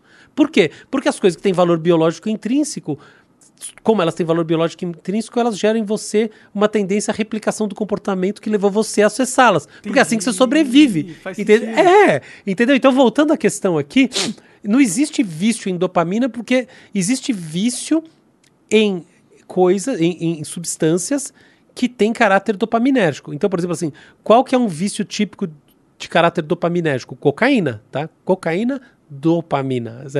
Esse ina, tá, tá, tá cocaína alcaloide, e ela é assim, de fato, assim, a liberação, a cocaína, olha como uma coisa complexa. Então, nos momentos, tá, picos eufóricos de cocaína, etc, eles são picos associados à liberação de dopamina no cérebro, isso faz parte da primeira fase do vício. Então, de fato, vício em cocaína tem a ver com dopamina. Então, nesse sentido, você vê, a ideia de vício de dopamina não é que ela é um absurdo total. É só ela tratada assim que ela é. Que não... Ela é a única coisa que está acontecendo. É, é, entendeu? Então, vício em cocaína tem isso aqui. Mas olha como uma coisa complexa. Ao longo do tempo, o vício de cocaína deixa de ser um vício como busca do prazer da cocaína. Ele é a busca da evitação do desprazer do craving. Ah. E aí não é e não é mais o mesmo mecanismo. No, verdade, não é um vício em dopamina. É não. Pelo contrário. É, e, e, só que olha o, o contrário, também envolve dopamina. Também envolve? É. Por isso eu estou falando que não é, isso aí não, não é, é assim. simples assim. É, não, não é, funciona, não. não existe isso. Mas, de qualquer maneira, essa é a história, tá? Qual que é o subtexto aí? Você fazer só atividades, troca a palavra dopamina como atividades imediatamente recompensatórias. Pode crer. Tá? Isso, esse é um papo importante. Até uma hora eu vou, eu vou, eu vou ver esse papo de, de dopamina que eu já vi, são os americanos que falam, né? Pra, e daí eu vou fazer direito um para a gente Legal. entender. Escrever alguma coisa, sei lá. Mas o papo é, você fazer só atividades imediatamente recompensatórias joga contra você fazer atividades que vão trazer retornos maiores no longo prazo, porque elas geram justamente um agregado de valor e no momento, no ponto a, ponto, a cada momento elas são menos recompensatórias? Lógico que sim. E para isso os economistas têm o um nome, desconto do futuro. Então, se eu tenho uma, uma, uma, função, todo mundo tem funções cognitivas tácitas, né, heurísticas mentais, que a gente não pensa muito sobre elas, ligadas a desconto futuro. Se você pensa, assim, você quer uma coisa que, assim, é, o prazer agora vale muito mais do que qualquer projeção do, é, de, de prazer no futuro, você vai ser sempre imediatista. O imediatismo, no final das contas, vai tender a se resolver em jogos que têm valor agregado menor. Portanto, de vez em quando você ser mais ascético e você de fato, pô, vou parar desse negócio que eu só quero aquilo que, ai, me dá prazer agora, para ter o saco, vou estudar uma coisa na expectativa de que daqui a pouco eu vou ter um prazer muito maior com essa visão de mundo, eu acho que você está correto de pensar assim. Só que aí eu coloco o outro lado, mas também tem o inverso, porque tem um monte de gente que fica fazendo aquele monte de coisa, que a vida da pessoa é um puta de um saco, porque ela tá na expectativa que daqui a pouco vai ser ótimo. Aí eu preciso falar pra ela ouvir mais o Raul Seixas. Raul já mostrou que isso aí não dá certo, entendeu? Se você, você vai nessa rota de que do asceticismo total, isso aqui, sua vida vai ser essa. Deixa de viver. É, essa, esse tédio que você tá tendo agora vai ser o tédio da manhã também. Então, assim, eu acho que existe uma balança, assim, existe um ponto de equilíbrio. E, e o curioso é, essa parte do desprazer, né, do, do, esforço, ela tem que. Ela, na, na minha vida pessoal, eu, eu, tenho como termômetro o fato é que ela tem que passar meio rápido. Então eu vou dar um exemplo. O, piano, exemplo na minha vida é o piano. Eu toquei. Eu fiz uma faculdadezinha de música, assim, que não é muito. Não, é, não, não foi um negócio primário na minha vida, mas eu fiz faculdadezinha assim, no sentido que ela foi um, uma coisa mais curta, não, não é que ela é sem menosprezar. Não é menos faculdade. Não, mas assim, um negócio que. E eu tentei tocar piano, tocar de verdade, tocar bem durante alguns anos. Então, mais ou menos três anos realmente eu tentei tocar piano todos os dias, estudava horas por dia e tal. O que, o que acontece? Eu cheguei a ter experiências de muito prazer tocando piano. Mas o payoff total daquilo não era positivo para mim. Por mais que eu amasse piano. E o payoff não era positivo por uma questão básica eu sou muito ruim naquilo, assim, por natureza, entendeu? Claro, você toca três anos todo dia, você já tem feito faculdade de música, que você mora. Então é que você é ruim perto de qualquer um que passar na rua. É, se você colocar do meu lado, eu não sei. Você é. fala dó, ré, mi, fá, sol. Vai parecer um negócio incrível, mas não é. Eu não sei tocar péssimo, entendeu? Você não tem um talento natural para isso. É, exato. Nenhum, nenhum. Nem auditivo, nem neuromuscular, nada. Nem compositivo, zero. Nenhum deles eu tenho. Então, é, chegou uma hora que, que esse asceticismo, essa, um, essa, a, esse, esse adiamento da recompensa, ele começou a se mostrar desfavorável demais. E foi uma dor para mim falar, cara, desencana. Mas eu vejo que, que, sim, o que eu deveria ter feito é o desencanar mais rápido e não o contrário. Não, putz, frustração na minha vida que eu não aprendi a tocar piano. É o é, contrário. Entendeu? Então eu acho que tem muito esse outro lado, cara. Essa coisa de você ficar no ceticismo, que amanhã vai ser bom. Enquanto, por exemplo, é, pensar, estudar, por exemplo, relações internacionais, que a gente falou bastante disso. Cara, eu venho devorando loucamente coisas em diferentes línguas, de maneiras. Assim, não é, não tem bem o desprazer, não é verdade. Você tem que encontrar uma, tem uns DNAs em você, entendeu? Então, as coisas que estão mais alinhadas com sua maneira de ver, de viver, não é bem que elas vão te dar mais desprazer, elas te dão um comecinho difícil, tipo aprender um jogo novo. Cara, como é que é? Ai, que saco. Cara, mas passa rápido, daqui a pouco tá legal. Se o negócio passa um puta tempo, tá um saco, cara, desencana, não é a sua. Toca pra próxima e seja feliz. Porque uma coisa é fato, o recurso finito na vida é o tempo. E não dá para escrever cartinha para Deus e falar, opa, sabe aqueles três anos de piano? Ó, manda para mim, manda quando tiver uns 70, faz eu ter de novo aquela época do 28 aos 31. Vai Pode acontecer. Crer. Pode crer, tá aí a resposta então, ó. Se você não gosta de fazer a coisa, não fique insistindo nela. Existe até um ponto. É, no exagero. Os dois lados. Sim. Do, do centro imediatista. Tem equilíbrio. Tem é, equilíbrio. exatamente. Zen, como meu amigo Monark. Boa. E não existe ninguém tá viciado em dopamina porque ela não. é um processo natural do corpo que acontece toda hora e não é, é isso que move você exatamente. Você pode ser viciado em substâncias que ativam circuitos dopaminérgicos, tipo sem maconha. dúvida. Maconha não ativa muito o circuito dopaminérgico. Não? Não. Puta, mas eu fiquei viciado. Mas não por causa de. de... Não, a, a, vício em maconha é um vício complexo, tá? Ah, é? É, porque você tem dois vícios na maconha. Você tem um vício químico, né? Que ele é muito. que ele é baixo, tá? De, então ela tem baixo poder é, de, de viciar, viciante do ponto de vista químico, ainda que tenha, tá? Porque você tem nicotina, então é o que é o principal agente viciante, mas é de um vício que é muito mais é, psicológico. Esse é o principal. E aí, vícios psicológicos têm estruturas diferentes, porque como eles estão nessas cadeias associativas em camadas secundárias, você pode ter um vício, por exemplo, ó, pensa no vício de abraçar vícios. A pessoa tem um, uma coisa. Ela gosta muito de abraçar. É, então e tem gente que pode ficar viciada numa coisa como essa. Cara, o principal neurohormônio ligado ao, ao abraço, a essa coisa social, é a oxitocina. Hum. Entende? E ainda assim, você pode dizer que você pode criar uma estrutura em que você tem um vício de, de sabe, do contato físico com o outro. Você abraça o contato, vício do contato. Então, as coisas são mais complexas do que isso, você entende? Sim, sim. É... Não é tipo dopamina controla o ser humano. Não, não, não. não, Fuja da dopamina. então tá aí a resposta. Obrigado aí todo mundo que mandou coisa. É, lá, é, mais tarde eu vou abrir uma. Ih, caralho. Mais tarde eu vou abrir uma live aí com vocês no Locals, então já assina aí o Locals, tá? Eu respondo umas perguntas aí de vocês. Mas, novamente, obrigado, Álvaro. Valeu demais. Eu que agradeço para todo mundo que assistiu também. Brigadão. Quer Até deixar algum link, alguma coisa? Você criou um Twitter, não? Não, não, nunca tive Twitter, não. Twitter não. Que bom, lá é uma minha merda, É, tá briga, eu não gosto de briga. Eu tenho agora, como chama? Não, Facebook, eu tenho um Instagram, Álvaro Machado Dias. Boa. É, meu nome é Álvaro Machado Dias. Eu tenho também um site, Álvaro Machado Dias, é o que eu tenho. Álvaro Machado Dias, tá, tá fácil, tá né, é. no título aí da live, você vai ver como se inscreve, entra lá e manda ver. É, se quiser entrar, pode entrar. Valeu, obrigado, Valeu, Álvaro, é nóis. Valeu. Até mais, tchau.